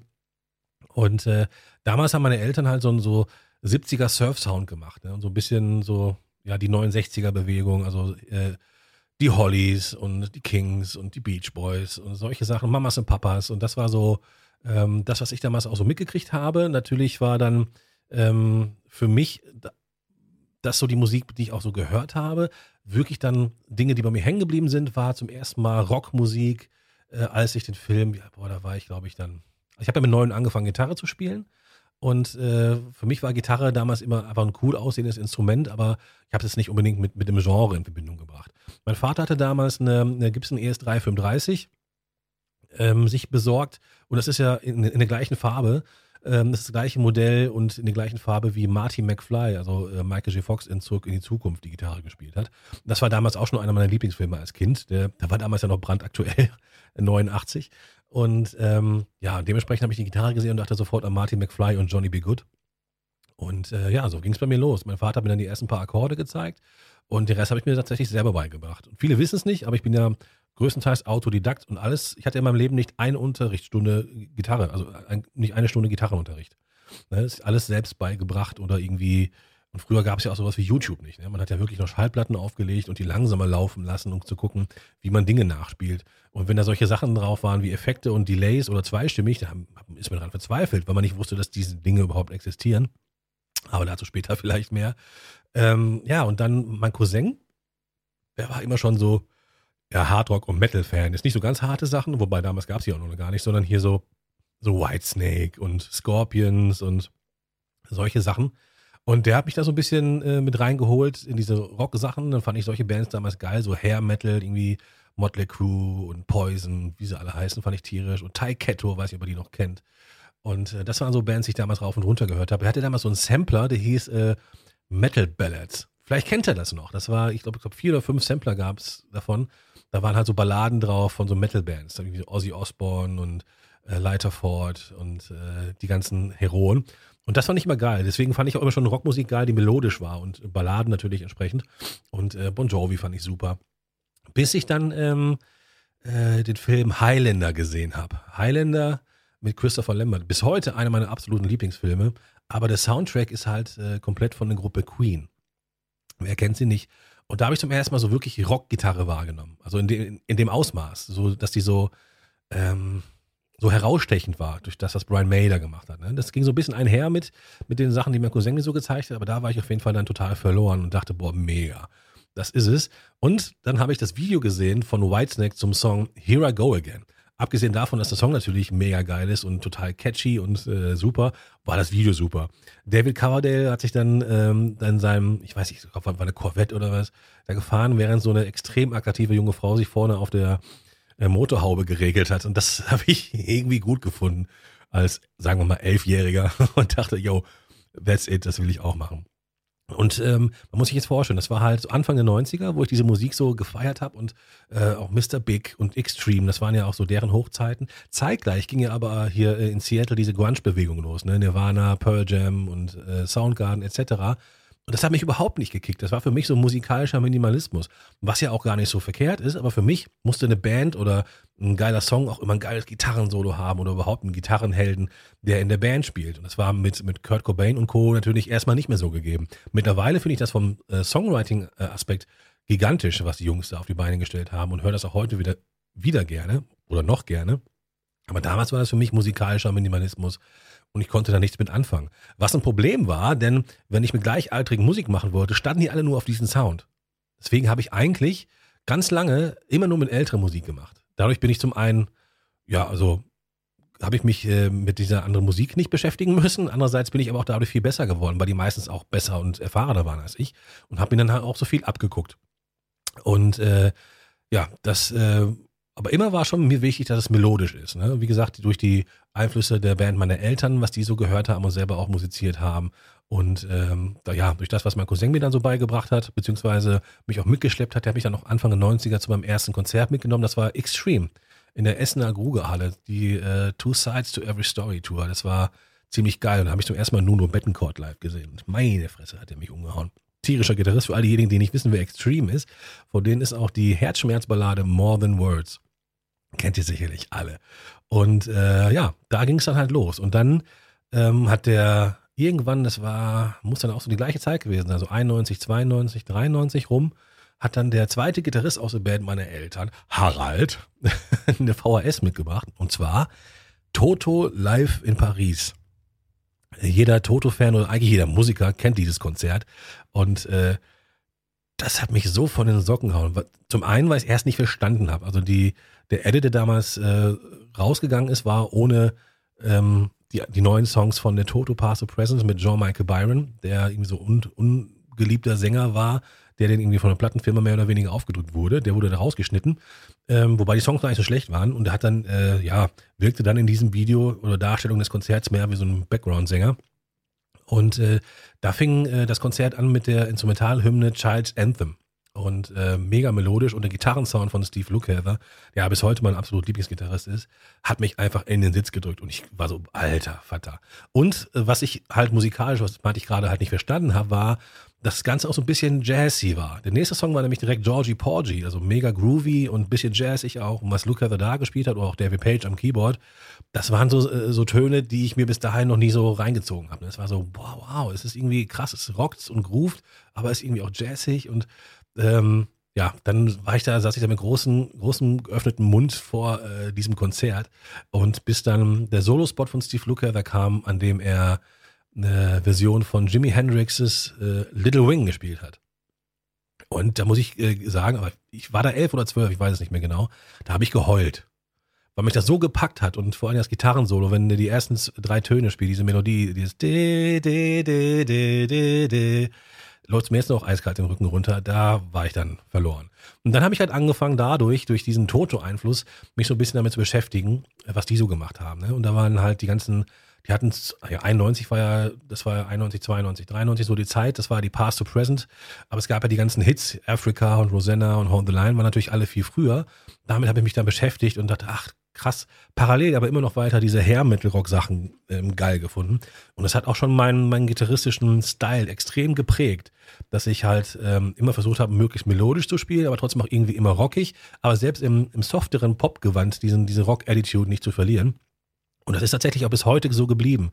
Also ich bin immer von, also gibt da viele Gitarristen bei uns in der Szene, aber ich glaube, ich bin einer von denen, die die Sachen immer so einen kleinen Tacken rockiger spielen, als andere das machen würden. Ähm, was natürlich auch Geschmacksfrage ist, aber das ist halt einfach so mein, mein Ding. Ne? Ich, das ist, äh, finde ich auch cool, dass es so ist, dass man zumindest mein Spiel auch immer erkennt. Das glaube ich, äh, das ist sehr wichtig für, ein, für der eigene Daumenabdruck ähm, bei, beim Gitarrespielen heutzutage. Und äh, ja, dann ging es immer so weiter und dadurch, dass ich diese, diese Toto-Sachen mir reingetan habe, dann kam dann 95 das äh, neue Album von Toto, Tambu raus, habe ich auch komplett umgehauen. Aber dadurch wurde mein musikalischer Horizont auch viel weiter, weil Toto musikalisch immer so breit aufgestellt war, habe ich mich auch mit Dingen beschäftigt, die Toto relevant waren. Also sprich, wo einzelne Musiker mitgespielt haben. Äh, und dann kam ich äh, zu den ganzen West Coast Sachen, irgendwie Steely Dan und diesen äh, Studio Session Jobs, die alle da gespielt haben damals. Und ähm, also die ganzen äh, Kollaboration, Collaborations, die die alle mitgemacht haben, habe ich mir auch reingezogen. Das, und die waren ja auf allen Platten drauf, die Jungs. Ne? Das war ja irgendwie von äh, Brian Adams bis Olivia Newton-John oder keine Ahnung was, Chaka Khan, überall waren nämlich Toto-Musiker dabei. Und so wurde auch mein musikalischer Horizont weiter. Das habe ich also quasi diesem Einfluss zu verdanken. Und dann natürlich, ähm, dann wurde es zum ersten Mal so ja, äh, noch mal ein bisschen härter. Da fand ich so ein paar Metal-Sachen besser, weil ich bin mit 19, da machen wir mal einen kleinen Zeitsprung, in eine Band eingestiegen namens Skin and Bones und das war wirklich so äh, Poser Rock, ganz geil. Hat mich auch äh, viel Spaß gemacht, mein erstes Album damals aufgenommen und so. Und ähm, dann aber fand ich auch parallel so, so Funk-Sachen immer geiler. Ne? Also so Prince und klar, natürlich Michael Jackson, den fand ich als Kind schon geil, aber dann in dem Alter wusste ich auch, warum ich ihn geil fand. Und äh, Stevie Wonder und die üblichen Verdächtigen, ne? das waren so dann die Sachen, die ich geil fand. Und ähm, ja, dann habe ich in dieser Band gespielt, Skin and Bones, und wir haben halt so, ja, Gotthard waren so die großen Helden, die anderen Protagonisten in der Band. Wir waren nachher waren wir noch ein Trio, das war auch sehr lehrreich als Gitarrist. Da muss man eine Menge Lücken füllen können. Zumal unser Bassist damals auch nicht so talentiert war als Bassist, war nämlich zeitgleich auch der Sänger, musste sich auch ein bisschen auf den Gesang konzentrieren. Und da musste, äh, gab es eine Menge an Arbeit für die Gitarre auf jeden Fall. Und äh, das hat mich äh, viel gelehrt, muss ich auch sagen. Ne? Also ähm, ist dann nach ein paar Jahren irgendwann auseinandergegangen, wie, wie so oft. Und äh, dann habe ich halt schon angefangen, in vielen Bands halt so Coversachen zu machen. Ne? Also mal hier, mal da. Und habe auch schon angefangen, damit Geld zu verdienen, so in dem Alter, so um die 17, 18, 19, 20 rum. Und äh, wer diese ganze Geschichte nochmal hören möchte, der kann übrigens mal online suchen. Ähm, mein Kumpel Markus Viehweg, was ist von Glasplan-Spiel, hat ja so einen Podcast auch. Ähm, wie heißt der nochmal? Muss ich nochmal nach, nachlesen. Äh, Komme ich gerade nicht drauf. Ich glaube, äh, Tourgespräche, genau, Tourgespräche. Googelt einfach mal Tourgespräche Chris Vega und da erzähle ich die ganze Geschichte nochmal. Auch mein beruflicher Werdegang, wie ich von der Stadtverwaltung zum Berufsmusiker wurde. Ähm, das kann man da auf jeden Fall nachhören, wenn ihr, wenn ihr wollt. Ist auf jeden Fall ziemlich unterhaltsam und äh, lustig. Ähm, ja, dann, äh, wie gesagt, habe ich dann angefangen, Geld zu verdienen in irgendwelchen Coverbands und so. Und mein musikalischer Geschmack äh, wurde dann wieder mal ein bisschen rockiger. Dann kamen so die ganzen Alternative Rock Sachen dazu. Irgendwie Tool fand ich dann plötzlich ganz geil und auch A Perfect Circle. Und äh, solche Bands, dann Stone Sour, Slipknot, Alter Bridge oder vorher Creed ähm, weil es halt auch so soundmäßig so brachial war. Und trotzdem waren die alle immer melodisch und ich konnte die Songs gut finden. Filter fand ich auch super eine Zeit lang. Und äh, ja, dann war ich ja auch äh, Karaoke-DJ. Einige von euch wissen das vielleicht sogar noch. Im ähm, Irish Pub im Mülheimer Rhein-Ruhr-Zentrum. Und das war da immer so eine Mischung aus Karaoke und äh, ja, DJing. Und ich habe dann ganz gerne mal so die Alternative Rock Sachen so ausgepackt. Und das, ein paar Leute sind tatsächlich auch immer nur deswegen gekommen, wegen der Musik, die ich so zwischendurch spiele. Und äh, ich habe da, glaube ich, den einen oder anderen auch musikalisch bekehrt und Sachen mit auf den Weg gegeben. Ich war zum Beispiel einer der ersten, die äh, Tenacious D gespielt haben. Die kannte damals noch keine Sau. Und äh, solche Sachen. Ähm, ja, und so sind meine Einflüsse immer vielseitig gewesen. Und was sich auch widerspiegelt in dem, was ich selber so schreibe an Musik. Dann bei der, bei der Band Zero, die ich ja dann Anfang der 2000er gegründet habe, war das auch so Alternative Rock Metal. So sollte so ein bisschen Richtung Tool gehen, wurde nach, nachher immer poppiger, auch mit wechselnder Besetzung. Ähm, und dann entstand ja die Chris Vega Band und das war ja ganz klar so ein bisschen ähm, Hommage an meine, meine äh, Heroen so vom, von den Anfängen beziehungsweise so, ja, so ein bisschen Toto-Style, allerdings mit deutschen Texten. Und ähm, ja, und jetzt mittlerweile, deswegen habe ich ja auch als Aufhänger für meine neue Platte, dass wirklich jeder Song mehr oder weniger einem anderen Genre zugerechnet werden kann. Ähm, zurzeit höre ich sehr gerne tatsächlich eher so alte Sachen. Also es gibt wenig neue Acts, die mich, die mich da äh, catchen oder wenn ich irgendwas höre, das mich so anmacht, äh, weil viele Sachen natürlich auch so ein bisschen zu musikalisch und Fastfood geworden sind. Ne? Das Radio gibt ja vor, wie Songs auszusehen und zu klingen haben, welche Länge sie haben sollen, damit sie überhaupt gespielt werden. Und äh, wenn man gespielt werden will, muss man diese Rahmenbedingungen ja auch einhalten. Was für die Kunst natürlich, wenn man ehrlich ist, furchtbar ist. Warum sollte man Kunst im Vorfeld beschneiden, nur damit sie präsentiert wird? Ist ja keine Kunst mehr dann. Aber so diese 2 Minuten 30 Songs, so die so bei 1 Live rauf und runter laufen, die kriegen mich halt nicht. Es ist sehr auffällig, wie viele moderne Künstler sich von, sich an Sounds von früher bedienen. Jetzt gerade ist ja so ein richtiger 80er-Hype, äh, zumindest was so Sounds angeht, sei es irgendwie Dua Lipa oder The Weeknd oder wie auch immer die hauen alle so 80-Sounds raus und die ganzen Kids von heute wissen das gar nicht. Ich denke, boah, geil, klingt total fresh. Dabei sind das alle Sounds, die ich vor 30 Jahren schon gehört habe und geil fand oder die so ein Prince oder Michael Jackson damals auch schon benutzt haben in den 80ern. Aber anyway, äh, zumindest kommt das ja so ein bisschen wieder. Und aber die deutsche Musikszene ist tatsächlich für mich gerade so ein bisschen ich sag's, nenn's mal einfältig. Also passiert nichts, was mich irgendwie kriegt. Ne? Also da sind ganz wenig Sachen und gerade deutschsprachige Sachen aus dem deutschsprachigen Raum klingen sehr gleich für mich. Also es ist wirklich sehr viel Rumgejammer und so, kriegt mich nicht so. Außer vielleicht so ein paar alte Recken, sei es irgendwie so Maffei, finde ich immer noch geil oder auch Udo Lindenberg, solche Sachen. Aber so als moderne Künstler kannst, kannst du mich eigentlich mitjagen. Ne? Also ähm, klar, natürlich, Chef selbst, Sascha, ähm, dabei außen vor genommen, aber der ist ja auch schon ein alteingesessener Heroe, sag ich mal, ähm, der sich aber auch immer wieder neu erfindet, aber so, so Acts, die in den letzten, sagen wir mal, letzten fünf, sechs Jahren so aufgetaucht sind, boah, da kriegt mich leider nichts mit. Es gibt äh, in, in äh, UK und USA gibt es immer noch Acts, die ich ganz geil finde. Tatsächlich passiert relativ viel im Metal-Sektor, aber ist auch nicht, was mich so richtig catcht, aber zumindest ist da, ähm, sind da musikalische Fähigkeiten noch wichtig. Ne? Aber es ist ja natürlich, natürlich geil, dass man heutzutage, wie ich ja selber auch, imstande ist, zu Hause komplexe Musik zu machen, zu komponieren, aufzunehmen und auch sehr wertig aufzunehmen. Aber das bedeutet im Umkehrschluss auch, jeder, der einen Laptop hat, kann irgendwie heute Musiker sein. Ne? Und äh, da komme ich natürlich von einer anderen Denke her, sondern äh, man sollte natürlich auch schon sein Instrument beherrschen oder auch sich mal Gedanken machen über ähm, Harmonien und über Songs, Songwriting und keine Ahnung was. Also gerade so die letzten Jahre in Deutschland haben ge gezeigt, dass die meisten Songs irgendwie mit einem Ho, ho, ho oder Hey, hey, hey äh, Chorus losgehen und das ist äh, für mich ein bisschen eindimensional. Und immer die gleichen Akkorde, A-Moll, F, C, G in welchen äh, Intervallen auch immer. Das ist, äh, da habe ich mich so satt dran gehört. Ähm, was natürlich eine gute Musikszene nach wie vor ist, ist so die amerikanische Country-Rock-Szene, so die Nashville-Jungs, das ist so das Mecker der Studioszenerie. Da passiert immer noch ein bisschen was Cooles und was ich mir auch gerne anhöre. Und äh, ja, kann man auf jeden Fall mal machen. Ne? Und äh, ja, moderne Einflüsse, also ich habe jetzt lange nichts mehr gehört, was ich, wo ich sagen würde, boah, haut mich um. Viele feiern ja Billie Eilish total. Ich finde die auch vom Kreativfaktor gut. Die Songs kriegen mich allerdings auch nicht, aber vielleicht bin ich auch einfach ein bisschen, ja, ein bisschen engstirnig geworden im Alter. Oder ähm, ja, sonst irgendwie so eine Lady Gaga.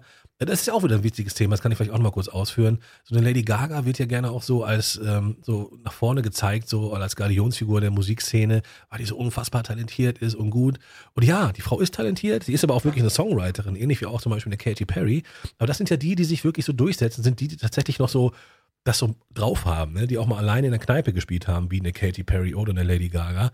Aber man muss dazu sagen, das meine ich gar nicht despektierlich, also eine Lady Gaga ist für mich halt auch nur die Einäugige unter den Blinden. Klar, die ist kreativ, ist eine gute Songschreiberin und eine ganz passable Sängerin, aber ähm, die ist es halt irgendwie noch so ein bisschen oldschool, aber vergleich mal mit so Leuten wie äh, Stevie Wonder oder Prince oder Michael Jackson oder wie sie alle heißen oder die Bee Gees oder die Beatles, was für Songs die geschrieben haben. Ne? Und das ist dann irgendwie in Relation schon wieder in Fliegenfurz.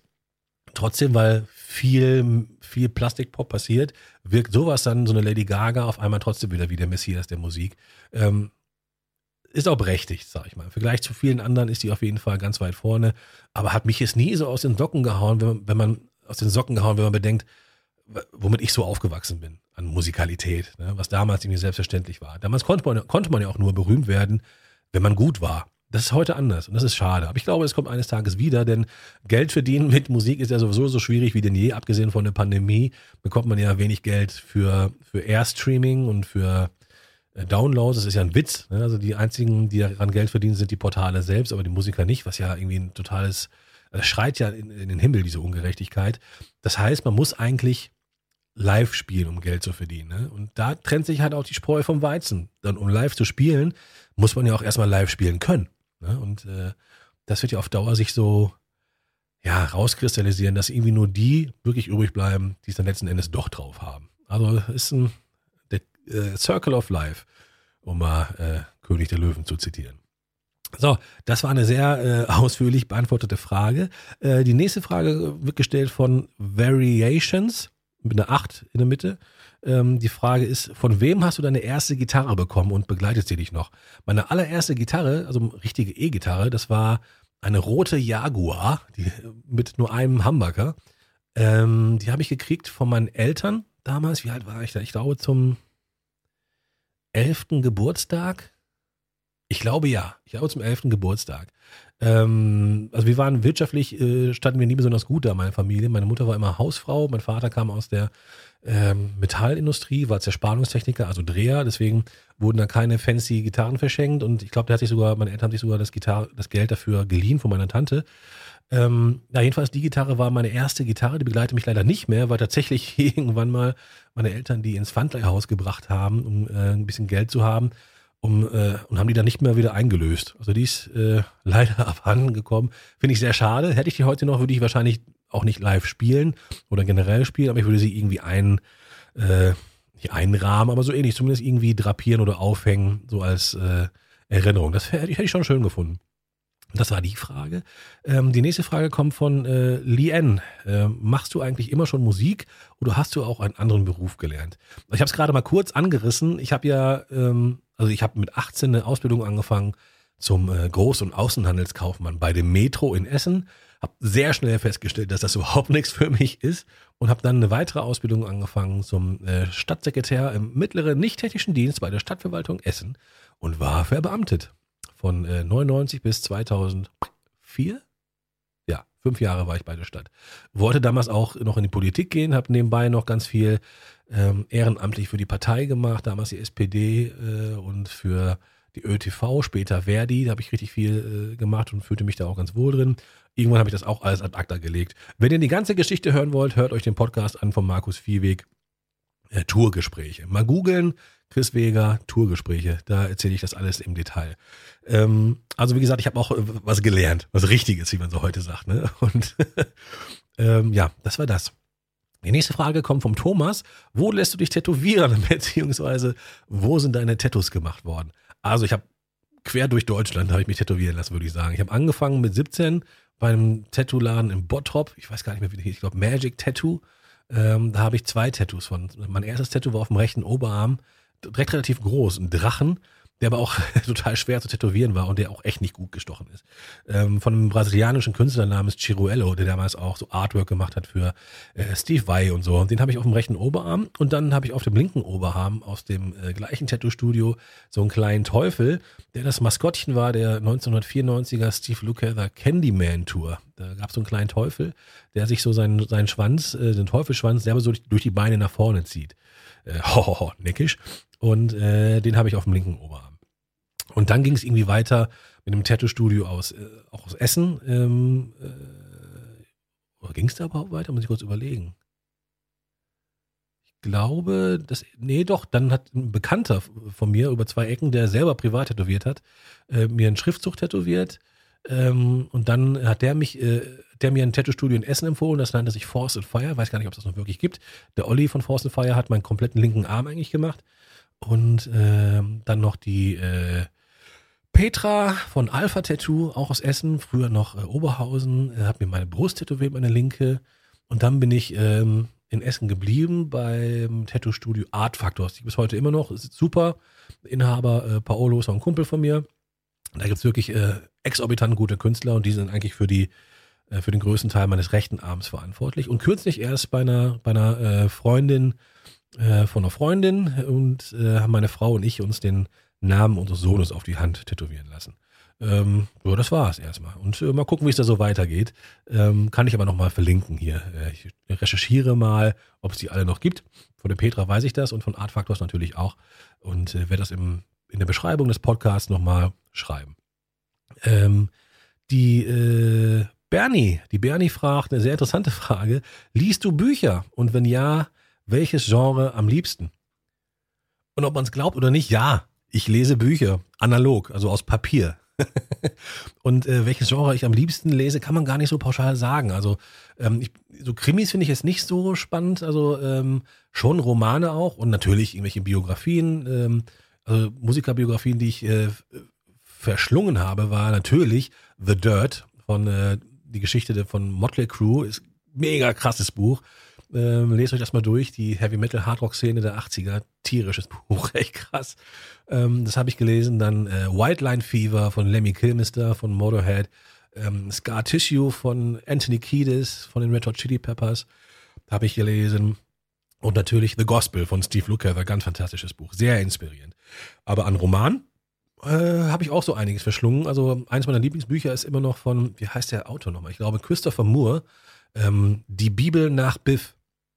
Sehr geiles Buch. Das habe ich, äh, war, glaube ich, so ein äh, Lesetipp von äh, Jürgen von der Lippe, der das in äh, seiner Buchshow, die er damals hatte, vorgestellt hat. Und zwar geht es in diesem Buch um ähm, ja, äh, Jesus grundsätzlich und seinen besten Kumpel Biff. Und zwar behandelt das die Jahre ähm, des Neuen Testaments. Also das Neue Testament für, für die Bibelfesten unter euch ist ja eigentlich, Jesus wird geboren. Da passiert eine ganz lange Zeit nichts und auf einmal ist er 30 und schwingt Predigen und wird irgendwann ans Kreuz genagelt kurz äh, so über, überflogen. Und was dazwischen passiert, zwischen der Kindheit und dem 30. Lebensjahr, das steht ja nirgendwo. Und das ist die Bibel nach Biff. Und es ist sehr, sehr witzig geschrieben, ist tatsächlich auch äh, historisch ist ganz interessant so dargestellt, aber da sind halt mega witzige Sachen drin. Ne? Also wie Jesus die Sexualität entdeckt und er darf ja nicht, er weiß, dass er nicht irgendwie, dass er äh, keusch bleiben muss und dementsprechend muss sein bester Kumpel Biff mit Prostituierten schlafen. und im Nebenraum in der Nebenscheune, in der Nebenkammer sitzt dann Jesus und Biff muss erzählen, wie das gerade alles so ist und solche Sachen halt. Und ich erinnere mich daran, da wurde ich noch in Essen, als ich das Buch gelesen habe, dass ich in der Bahn saß, das gelesen habe und äh, ein, äh, da war eine Szene, kann man Szene sagen oder ein Abschnitt, der mich so zum Lachen gebracht hat, dass ich ähm, einen Keks, den ich gerade gegessen habe, meiner Sitznachbarin, die mir gegenüber saß, in der Bahn auf den Schoß gespuckt habe. So witzig war das. Ich, also für sie war es wahrscheinlich nicht so witzig, aber das Buch war auf jeden Fall sehr witzig. Kann ich sehr empfehlen. Ist richtig geil, ist auch natürlich auch klar traurig, weil jeder kennt ja die Geschichte um Jesu, äh, was am Ende passiert. Aber äh, check das mal aus. Ähm, die Bibel nach Biff. Dann aber auch so, ähm, ja, Romane halt, äh, diese so wissenschaftliche Romane fand ich mal eine Zeit lang ganz spannend. Zum Beispiel auch von äh, Andreas Eschbach, kennt ihr vielleicht, der hat ja auch, ähm, wie hieß das noch, das Jesus-Video wurde auch verfilmt gemacht, aber unter anderem auch ein Bild, äh, Buch, das heißt Eine Billion Dollar. Ähm, was darum geht, dass irgendwie im Mittelalter irgendwie so ein, äh, so ein ja, so eine Familie angefangen hat, Geld anzulegen, schon als es irgendwie möglich war, und eine, um eine Prophezeiung zu erfüllen. Dass nämlich der ähm, älteste äh, noch lebende Nachfahre dieser Familie im Jahre, ich sage jetzt mal eine Zahl, ich weiß es nicht mehr, im Jahre 2000 ähm, dieses Geld zur Verfügung gestellt bekommt, was aber schon im Mittelalter angelegt worden ist. Und mit Zinseszins und hast du nicht gesehen, wird er auf einmal zum, auf einen Schlag zum reichsten Mann der Welt und damit zum mächtigsten Mann der Welt. Und fängt alles so ganz easy, easy ähm, an mit, mit äh, ja, die Probleme, die sich damit so, so einherkommen, bis sie richtig komplex werden. Ne? Weil er versucht dann wirklich auch mit dem Geld Gutes und merkt dann, wenn er hier was Gutes macht, ähm, hat das woanders wieder was Schlechtes zur Folge. Und das ist sehr, sehr intelligent geschrieben, sehr spannend. Ähm, dann äh, lese ich viele, habe ich viele Sachen gelesen vom, wie heißt denn? Ist eigentlich mein Lieblingsautor. Ähm, ach ja, John Niven. John Niven ist tierisch. Der schreibt wirklich äh, geile Romane. Von, ich glaube, das bekannteste Buch sollte sein äh, Kill Your Friends. Das habe ich auch äh, verschlungen. Kleiner Tipp, lest das, lest die Sachen von ihm besser auf Englisch, weil der echt wirklich sehr wortgewandt ist und das kommt irgendwie auf Englisch besser rüber. Ist so ein bisschen wie so ein moderner Charles Bukowski, also es geht viel um Gewalt und Sex und ähm, viel Musik. Ich glaube, John Niven selber war früher in der Musikbranche tätig und gerade das Buch Kill Your Friends handelt ja davon in so den 90ern, glaube ich, ein A&R bei der bei einer Plattenfirma in, in England und zur Zeit der Spice Girls und so und da geht es halt um Drogen und um Sex und Machenschaften. Das ist sehr, sehr gut geschrieben und das wurde auch verfilmt. Der Film wurde leider meinen Erwartungen nicht so sehr gerecht, allein schon mit der äh, Figur des Hauptcharakters nicht. Ähm, ich komme jetzt nicht auf den Namen, ist auch nicht so wichtig. Ähm, oder komme ich drauf? Nee. Und äh, der hat auch andere Bücher geschrieben, zu anderem, unter anderem auch ähm, auch der Nachfolger davon, äh, Kill 'em All, den habe ich seit einem Jahr hier rumliegen und noch nicht angefangen. Ich bin ja auch Papa geworden und da hat man nicht mehr so viel Zeit zum Lesen.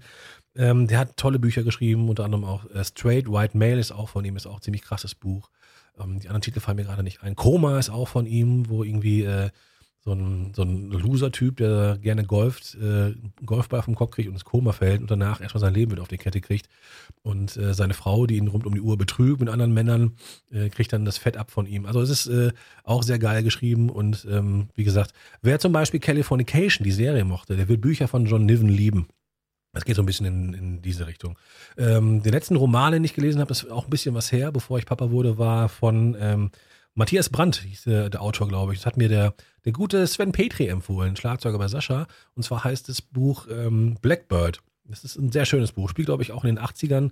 Und Teenager, der sein, ich will nicht so viel vorwegnehmen, aber sein bester Freund wird krebskrank und ähm, das ist so eines der Themen. Und da geht es auch viel um Musik und Musik, die ihr hört, David Bowie und solche Sachen und äh, viel New Wave und die erste Liebe. Und es war ein, war ein schönes Buch. Habe ich damals im Urlaub auf äh, Kirk gelesen. Ich habe mich jetzt nicht versprochen, die Insel Kroatien heißt wirklich Krk. Im Land ohne Vokale. Ähm, ja, das äh, die Frage der Bernie. Also ich lese tatsächlich Bücher. Ich würde auch gerne mal wieder ein bisschen was lesen. Die Simone fragt mich dann, äh, mich würde mal interessieren, welche Musik du privat gerne hörst. Ich glaube, das habe ich schon beantwortet bei der Frage, was mich so inspiriert. Zurzeit höre ich höre ich sehr gerne ähm, die äh, Scary Pockets. Die habe ich vor ein paar, paar äh, Episoden schon mal empfohlen. Die machen halt so eigene Funk-Interpretationen von angesagten Coversongs irgendwie oder auch von älteren Nummern. Da gibt es echt coole Sachen. Habe ich da schon mal empfohlen. Ansonsten ähm, höre ich sehr gerne gerade so ein bisschen, ja, Country, Amerikaner Sachen. So äh, sehr geil finde ich Joey Landreth.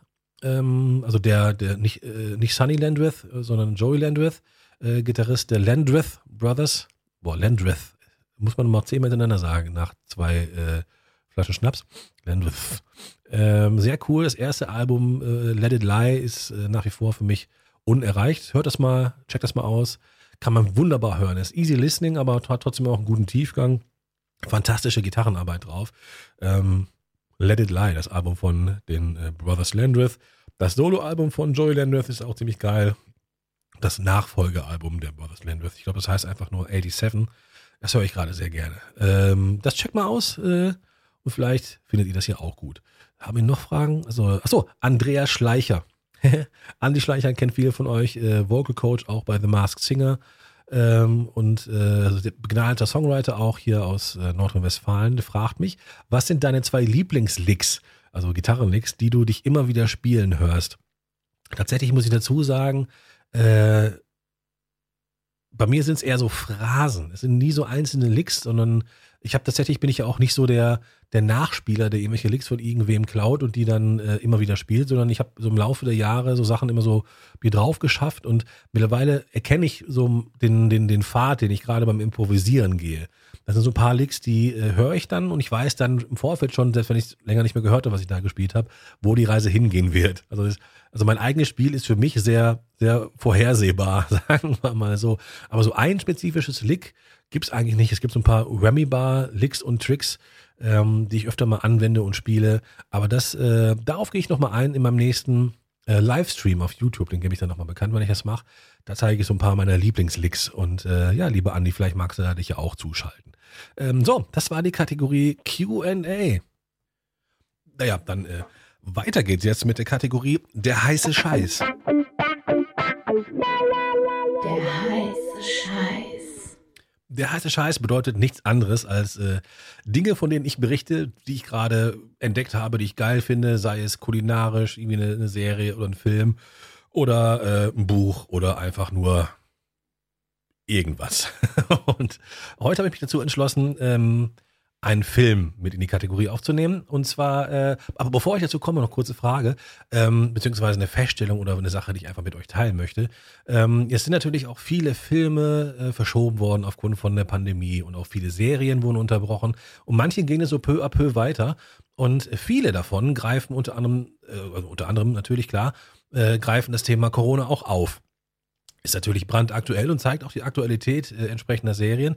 Ich frage mich aber, wie findet ihr das? Findet ihr das geil oder nicht so geil? Zum Beispiel gibt es da eine Ärzte-Serie, die ich ganz gerne geguckt habe oder gucke, und zwar äh, The Good Doctor. Also mit diesem autistischen Chirurg, habt ihr vielleicht schon mal von gehört, checkt das mal aus, ist ganz cool. Und die Charaktere sind ganz geil gezeichnet. Und die neue Staffel, die jetzt natürlich auch ein bisschen Delay hatte aufgrund der Pandemie, beschäftigt sich direkt in den ersten beiden Folgen äh, sehr intensiv mit dem Thema Corona, gerade auch in der, in der Medizin, auch im Krankenhaus, wie es dann halt so ist. Und tatsächlich muss ich dazu sagen, es hat mich gestört. Also nicht, äh, ich möchte natürlich nicht, dass jemand davor, äh, dass man einfach die Augen davor verschließt, aber wir werden ja äh, davon zugeschissen von links und rechts mit Corona hier, Corona da und alles ist Kacke, alles ist doof. Und wenn ich dann so eine Serie mir anschaue, dann möchte ich auch mal so ein bisschen in meine heile Welt flüchten, in Anführungsstrichen. Und das war mir so ein bisschen zu viel Realität vielleicht. Ich weiß nicht, ob man das so nennen kann oder nennen sollte. Aber wie seht ihr das? Äh, findet ihr es gut, dass Serien sich damit beschäftigen? Und tatsächlich nach den ersten beiden Folgen war das Thema dann auch schon wieder raus. Und Freddie Highmore, der Hauptdarsteller, meinte dann auch ähm, in einem kleinen Extra-Teaser am Anfang der dritten Folge, der aktuellen Staffel, so, äh, Corona ist natürlich noch nicht besiegt, aber wir haben uns das vorgestellt, wie es weitergehen würde. Dies ist eine Wunschvorstellung und von da an ging es dann ohne Corona weiter. Äh, wahrscheinlich haben die gemerkt, dass das irgendwie doch nicht so gut ankam. Und aber äh, andere äh, Serien greifen das auch auf. Eine Serie, die ich auch sehr gerne gesehen habe, war äh, A Million Little Things auf Sky. Und äh, ich habe ja, muss dazu sagen, ich habe wirklich so ziemlich jeden Streaming-Dienst, den man sich vorstellen kann. Und ähm, die neue Staffel ähm, dreht sich wohl auch, die, es gibt noch keinen Ausstrahltermin, aber auch sehr um das Thema Corona. Und boah, irgendwie habe ich hab ich satt, irgendwie will ich gar nicht mehr Corona in in meinen Serien. Da will ich doch einfach nur heile Welt und mal irgendwie vergessen, dass Corona überhaupt da ist. Ähm, na gut, sagt mir eure Meinung dazu. Aber das ist nicht der Inhalt äh, des eigentlichen äh, heißen Scheiß. Äh, heute empfehle ich euch den Film äh, Justice League. Und zwar den äh, Zack Snyder Cut. Viele haben darauf gewartet. Ähm, ich eingeschlossen, weil ich muss dazu sagen, die äh, Originalversion des Films war echt scheiße. Und leider hat es, ich bin ein großer Marvel-Fan und äh, tatsächlich bin ich aber von meinem Ursprung her immer eher so DC-Fan gewesen. Weil DC war für mich immer ein bisschen, ja, wie man es halt realistisch, so realistisch wie es halt eben sein kann, war halt ein bisschen realistischer für mich als Marvel. Marvel war immer ein bisschen eine große, große Zirkus und buntes Popcorn und DC war immer so ein bisschen düsterer und realistischer. Für die, die da nicht so drin sind im Thema, also äh, DC ist halt Batman, Superman und Marvel ist halt ne, Avengers, Spider-Man und Co. Ähm, X-Men und so. Und die Comics, die ich früher mal gelesen habe, waren mir von DC immer lieber, weil die irgendwie ein bisschen düsterer waren. Ne? Klar, auch die Dark Knight-Trilogie kennt man ja alle und so. Das fand ich immer geiler. Allerdings, ähm, cineastisch gesehen, hat DC mich in den letzten Jahren einfach immer nur enttäuscht äh, massiv enttäuscht. Es gab ein paar Filme, die ganz okay waren. Ich fand zum Beispiel ziemlich gut den ähm, ersten Superman mit Henry Cavill, das war äh, Man of Steel. Den fand ich ziemlich geil. Ähm, und den ersten Wonder Woman-Film. Und dann hört es auch schon auf. Sehr enttäuscht war ich halt von, ähm, klar, wie ich gerade schon sagte, von der Version von Justice League und äh, von, wie hieß er denn noch? Ähm, Suicide Squad, meine Güte. Hab mich so auf den Film gefreut und dann war der auch so Schrott. Es sah aus wie ein MTV-Musikvideo und also keine Ahnung. Also es war, es hatte nicht den Esprit und den Humor von den Marvel-Filmen und diese Leichtigkeit, hat es aber versucht. Und meine Güte, war Aquaman bitte schlecht. Ich meine, Jason Momoa ist wahrscheinlich der, der sexieste Man, der auf dem, kann ich gerne auch zugeben, der auf diesem Planet wandelt und äh, war der Film schlecht. Meine Herren, meine Herren, meine Herren. Und die versuchen dann so auf Teufel komm raus, irgendwie doch diesen Humor auch zu haben, den die Marvel-Filme mit so einer Leichtigkeit rüberbringen. Es gelingt aber nicht. Und auch, da sind so, so, so, so Sachen, die einfach nicht zusammenpassen. Naja, und Justice League sollte ursprünglich von Zack Snyder äh, Regie geführt werden. Und das war schon verheißungsvoll, weil ich bin großer Zack Snyder-Fan. Also der hat äh, einen meiner absoluten Lieblings-Hero-Filme gemacht, der eigentlich so ein Anti-Hero-Film war. Und zwar war das äh, The Watchmen. Äh, für die, die Watchmen nicht gesehen haben, schaut euch den unbedingt an. Meisterwerk. Also äh, visuell und thematisch, inhaltlich äh, gigantischer Film. Und als es hieß, dass Zack Snyder halt auch ähm, den neuen äh, Justice League macht, dachte ich, oh, das ist doch ein gutes Zeichen. Denn äh, Zack Snyder war auf jeden Fall auch immer für eine gewisse Optik bekannt. Ne? Also der Watchmen hatte halt einen gewissen Look, aber einer der bekanntesten Filme von Zack Snyder, auch mit dem Look, war auf jeden Fall auch 300, ne, der erste. Das war ja damals auch bahnbrechend, dieser Style halt, ne? dieser, diese, dieser Comic-Look im, im äh, Realfilm gewandt, äh, fand ich damals schon mega. Und das, wie gesagt, als es dann hieß, ähm, er macht äh, Justice League, dachte ich, oh super. Leider hatte Zack Snyder dann aber äh, während der Vorbereitung und während der Dreharbeiten schon ein ähm, privaten Rückschlag. Ich glaube, ich, jemand Enges äh, aus seiner Familie verstorben und äh, konnte dann die Arbeit an dem Film ähm, nicht fortführen. Und somit hat man jemand anderes äh, an Bord geholt und zu dem Zeitpunkt äh, auch eigentlich vielversprechend, nämlich äh, Joss Whedon oder Joss, Joss, Joss Whedon, so spricht man es glaube ich aus, ähm, der Regisseur der Avengers-Reihe, die natürlich unfassbar erfolgreich war und ich glaube, soweit ich weiß, ist ja auch ähm, Infinity War, nee, Endgame der erfolgreichste Film aller Zeiten äh, an den Kinokassen gewesen und dementsprechend hat man natürlich High Hopes gehabt. Und äh, Joss Whedon ist ja bekannt für so, so Comic-Sachen. Der hat unter anderem ja auch ähm, Buffy äh, im Bann der Dämonen, kennt ihr alle noch, äh, erfunden. Ne? Das ist äh, ein Werk von Joss Whedon gewesen. Und der hat dann äh, Justice League übernommen. Nichtsdestotrotz war der Film einfach so unfassbar schlecht. Und äh, ich kann es gar nicht in Worte fassen, wie schlecht er war. Und äh, auch alles daran. Also das CGI, die Dialoge und meine Fresse. Und äh, es war auch nicht jeder Zack Snyder-Film gut. Zum Beispiel war auch von Zack Snyder die äh, Batman wie Superman, war leider auch komplett unter den Erwartungen. Bis zu dem Zeitpunkt, als ich den Director's Cut, sprich seine Version gesehen habe, die knapp 45 Minuten länger war. Und diese 45 Minuten haben aus diesem Schrottfilm tatsächlich dann doch noch einen ganz guten Film gemacht. Also wenn ihr jemals Batman wie Superman euch nochmal anschauen wollt, dann auf jeden Fall im Director's Cut. Der ist deutlich besser. Naja, äh, lange Rede, kurzer Sinn. Ich habe den Film im Kino gesehen, zweimal, einmal auf Deutsch, einmal auf Englisch und fand beides, äh, oh, war, das, war ich enttäuscht. Und es hat mich natürlich darin bekräftigt, dass das DC-Universum es einfach nicht auf die Kette kriegt, gute Filme zu machen. Äh, wie gesagt, der erste Wonder Woman, den fand ich ganz cool. Der zweite, der ist äh, ja auch ähm, rausgekommen ist, den man auf Sky exklusiv schauen konnte, äh, Wonder Woman 84, meine Herren, das war, glaube ich, tatsächlich, ja, neben, neben Aquaman das Schlechteste, was ich je gesehen habe. Und oh, ich meine, Gal Gadot ist wirklich so eine großartige Schauspielerin und unfassbar schöne Frau, die die Rolle auch super erfüllt, aber das ist, der ganze Film, der ist so an den Haaren herbeigezogen. Oh, furchtbar. Naja, gut. Dementsprechend bin ich mit ziemlichen High Hopes an die, an den äh, Zack Snyder Cut von äh, Justice League gegangen. Der war jetzt auch exklusiv oder ist exklusiv zu sehen bei Sky. Und äh, Siehe da, der Film geht fast vier Stunden. Das muss man dazu sagen. Ich habe den tatsächlich irgendwie abends geschaut, als meine Frau und mein Sohn schon geschlafen haben, habe da eine Nachtschicht draus gemacht. Und äh, er ist auf einmal geil. Es gibt immer noch so ein paar Sachen, die ich fragwürdig finde, aber alleine der Look hat auf jeden Fall, also definitiv diesen, diesen Watchman äh, Taste, sage ich mal. Und das fand ich damals schon großartig. Und es werden total viele Sachen auf einmal viel sinniger. Zum einen der, der Bösewicht in, also der, der Main-Bösewicht in äh, ähm, Justice League, wie hieß der denn nochmal, ähm, äh, wie die Band, Steppenwolf. Den fand ich extrem ungruselig im äh, ersten äh, Cut.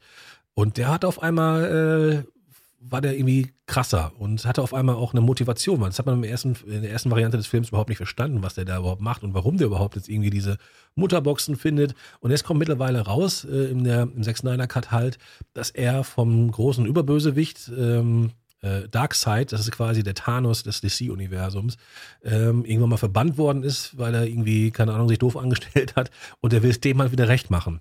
Also zum ersten Mal sieht man, dass Steppenwolf wirklich eine Motivation hat und kann das so ein bisschen nachempfinden.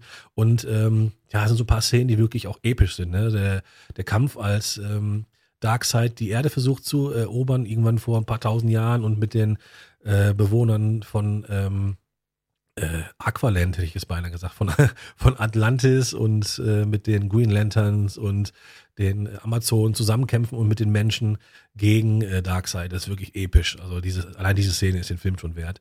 Und äh, da habe ich mich echt äh, tierisch gefreut drüber. Und ähm, ja, alle Charaktere haben auf einmal viel mehr Tiefe und es ist nicht mehr so äh, Comedy-mäßig. Und ähm, den, also nehmt euch die Zeit, schaut euch mal, wenn ihr generell auf so Comic-Verfilmungen steht, und der Film ist natürlich auch ein gefundenes Fressen für Fans, weil auch viele Zitate drin sind, die eigentlich nur Fans wissen können. Interessant fand ich auch das Ganze am Ende. Ich will natürlich nicht zu viel verraten, aber es gibt auch eine ziemlich epische Szene, wo der, der Joker wieder auftaucht. Also Batmans Gefähr ähm, Widersacher Nummer eins, ähm, gespielt von ähm, Jared Leto, der auch den Joker schon gespielt hat in äh, Suicide Squad. Da kam der aber viel zu kurz. Und ich bin mir sicher, es gab viel mehr Szenen, weil Jared Leto ja auch ziemlich geiler Schauspieler ist. Und ähm, in dieser, dieser etwas längeren Szene in der neuen Variante vom äh, Justice League äh, sieht man ihn nochmal und das ist ziemlich geil, muss ich sagen. Und wer auch auftaucht, ist ähm, der, der äh, Martian Manhunter ganz am Ende. Ich will jetzt nicht so viel verraten, äh, das hat mich auch sehr gefreut, denn der, der wurde ja bisher äh, so komplett vernachlässigt vom DC äh, Cinematic Universe. Allerdings tauchte der ja auf viele wissen das gar nicht, dass er überhaupt schon aufgetaucht ist in Man of Steel, der ersten Superman-Verfilmung mit äh, Henry Cavill. Und zwar als, äh, als General, wie hieß der? Äh, General Swanwick oder so ist der hochrangige General, der, der farbige, der da mitspielt. Und das ist ja eigentlich, für die, die die Geschichte kennen, ist das äh, das alte Ego von ähm, vom Martian Manhunter. Und äh, witzigerweise taucht er halt auf im äh, Director's Cut, beziehungsweise im Zack Snyder Cut vom Justice League ganz am Ende und äh, quatscht mit äh, Bruce Wayne, also Batman. Und äh, hat da zum einen, ich habe es auf Deutsch gesehen, nur auf Englisch schon, die gleiche Synchronstimme wie äh, äh, General Swanwick in ähm, Man of Steel. Und ist wahrscheinlich, glaube ich, auch im Original gesprochen vom Darsteller, der äh, General Swanwick gespielt hat. Ich komme jetzt nicht auf den Namen. Aber so kleine, kleine Hints und äh, Seitenhiebe gibt es auf jeden Fall. Und für Fans gefundenes Fressen und für alle, die keine richtigen Fans sind, trotzdem auf jeden Fall jetzt mittlerweile ein Film. Ein Film, der viel mehr Tiefgang hat, äh, visuell bombastisch ist und das CGI ist auch geil und der ganze Look vom Film ist viel geiler. Und ich will auch nicht zu viel äh, versprechen oder verraten, aber auch der äh, Schlusskampf gegen äh, Steppenwolf ist viel epischer und ja, und ähm, wo viele auch drauf gewartet haben, auch viele Comic-Fans, ich auch, äh, klar kennt, beziehungsweise Superman. Karl L. trägt zum ersten Mal den schwarzen äh, Superman-Anzug. Und das war schon sehr episch für Fans. Aber das ist ein bisschen viel rumgenörde. Jetzt äh, müsst ihr euch ja nicht geben, wenn ihr nicht wollt. Aber das ist für mich der heiße Scheiß. Checkt mal aus, den Zack Snyder Cut von Justice League ist äh, exklusiv zu sehen bei Sky. Der wird sicherlich auch nochmal ins Kino kommen, aber äh, zurzeit gibt's den nur bei Sky, denn Kino gibt es ja nicht wirklich. Ja, das war es auch schon mit ähm, dem heißen Scheiß. Und weiter geht's mit der äh, letzten Kategorie des heutigen Podcasts mit äh, Daddy's Corner. Daddy's Corner. Die äh, treuen Zuhörer meines Podcasts wissen das. In Daddy's Corner berichte ich immer von ähm, neuen Erfahrungen, Erlebnissen und witzigen Anekdötchen aus dem Leben als äh, junger Vater.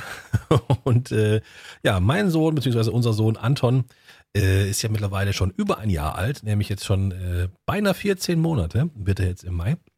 Boah, aber die Zeit rennt. Und äh, Anton hat sich so in den letzten, sagen wir mal, acht Monaten eine interessante Eigenart antrainiert. Und zwar, ähm, ich weiß gar nicht, wie ich das beschreiben soll. Also jedes Mal, wenn er im, im Bettchen liegt, fängt er an, so liegestützartig zu pumpen, allerdings mit dem Kopf gegen äh, die Wand des Babybettes. Und ähm, ja, das beobachten wir dann äh, ziemlich argwöhnisch auf dem Babyphone und fragen, was macht der denn da? Und wir haben auch schon früh mit der äh, mit dem Kinderarzt drüber gesprochen und der dann sagte, ah, machen Sie sich keine Sorgen, der beruhigt sich selbst, der wiegt sich so in den Schlaf. Äh, ihr müsst euch vorstellen, der liegt dann so vorne, also macht so quasi auf allen Vieren, dann geht er so ein bisschen in die Hocke so, als würde er Liegestütze gleich machen wollen und bummst so von vorne nach hinten, immer mit dem Kopf äh, gegen die Bettwand. Äh, das haben wir dann zum Anlass genommen, die Bettwand entsprechend auszupolstern, sodass das wirklich irgendwie alles total sicher ist. Aber ähm, mittlerweile macht das mit richtig Schmackes, sodass man das auch wirklich so, so einen roten Fleck am Kopf hat, wo man denkt, ja, was ist denn da los? Und äh, unser Running Gag ist auch so ein bisschen schon immer, wenn wir so auf der Couch sitzen, er liegt im Bett und man hört so ein Geknalle, also oh ja, er bumst schon wieder.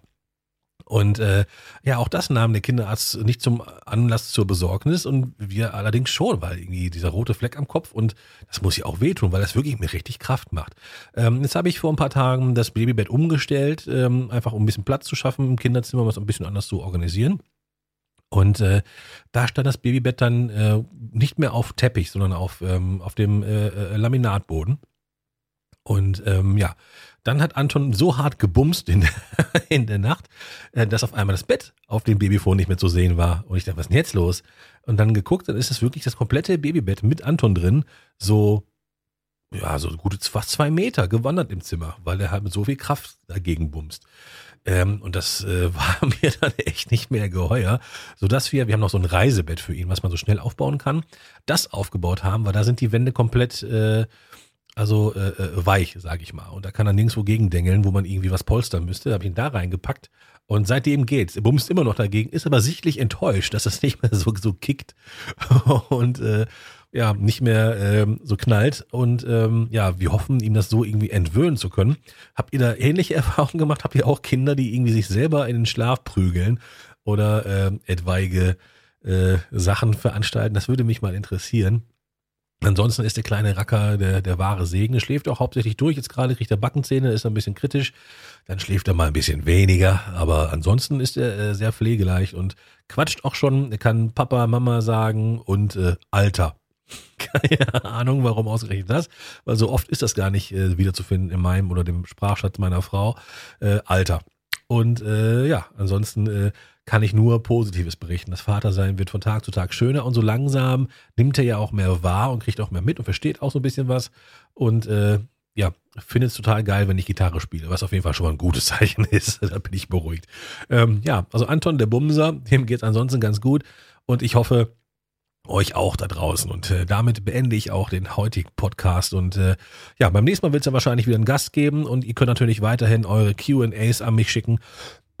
äh, Verzeihung. Und wenn ihr also, wenn QAs, also wenn ihr Fragen habt für die Kategorie QA oder Nerd Talk, könnt ihr die gerne per E-Mail an mich schicken, entweder an info.chrisvega.de oder an wo ein Wille, da ein Vega at gmx.de. Das wäre mir sogar am liebsten. Gerne könnt ihr auch weiter noch für den Fortbestand dieses Podcasts spenden über PayPal an äh, info.chrisvega.de. Müsst ihr nicht. Ansonsten äh, bin ich natürlich dankbar für jede Spende. Und äh, ja, ich freue mich schon aufs nächste Mal. Bin gespannt, was es dann so Corona-mäßig so abgeht bei uns.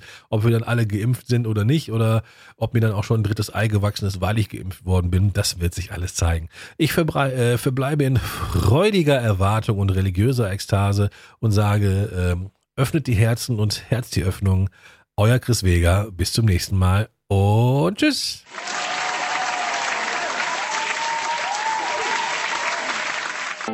Wo ein Wille, da ein Vega. Der Podcast mit mir, Chris Vega.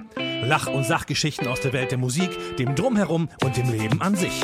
Mit spannenden Gästen, informativen Einblicken oder einfach als Einschlafhilfe. Musik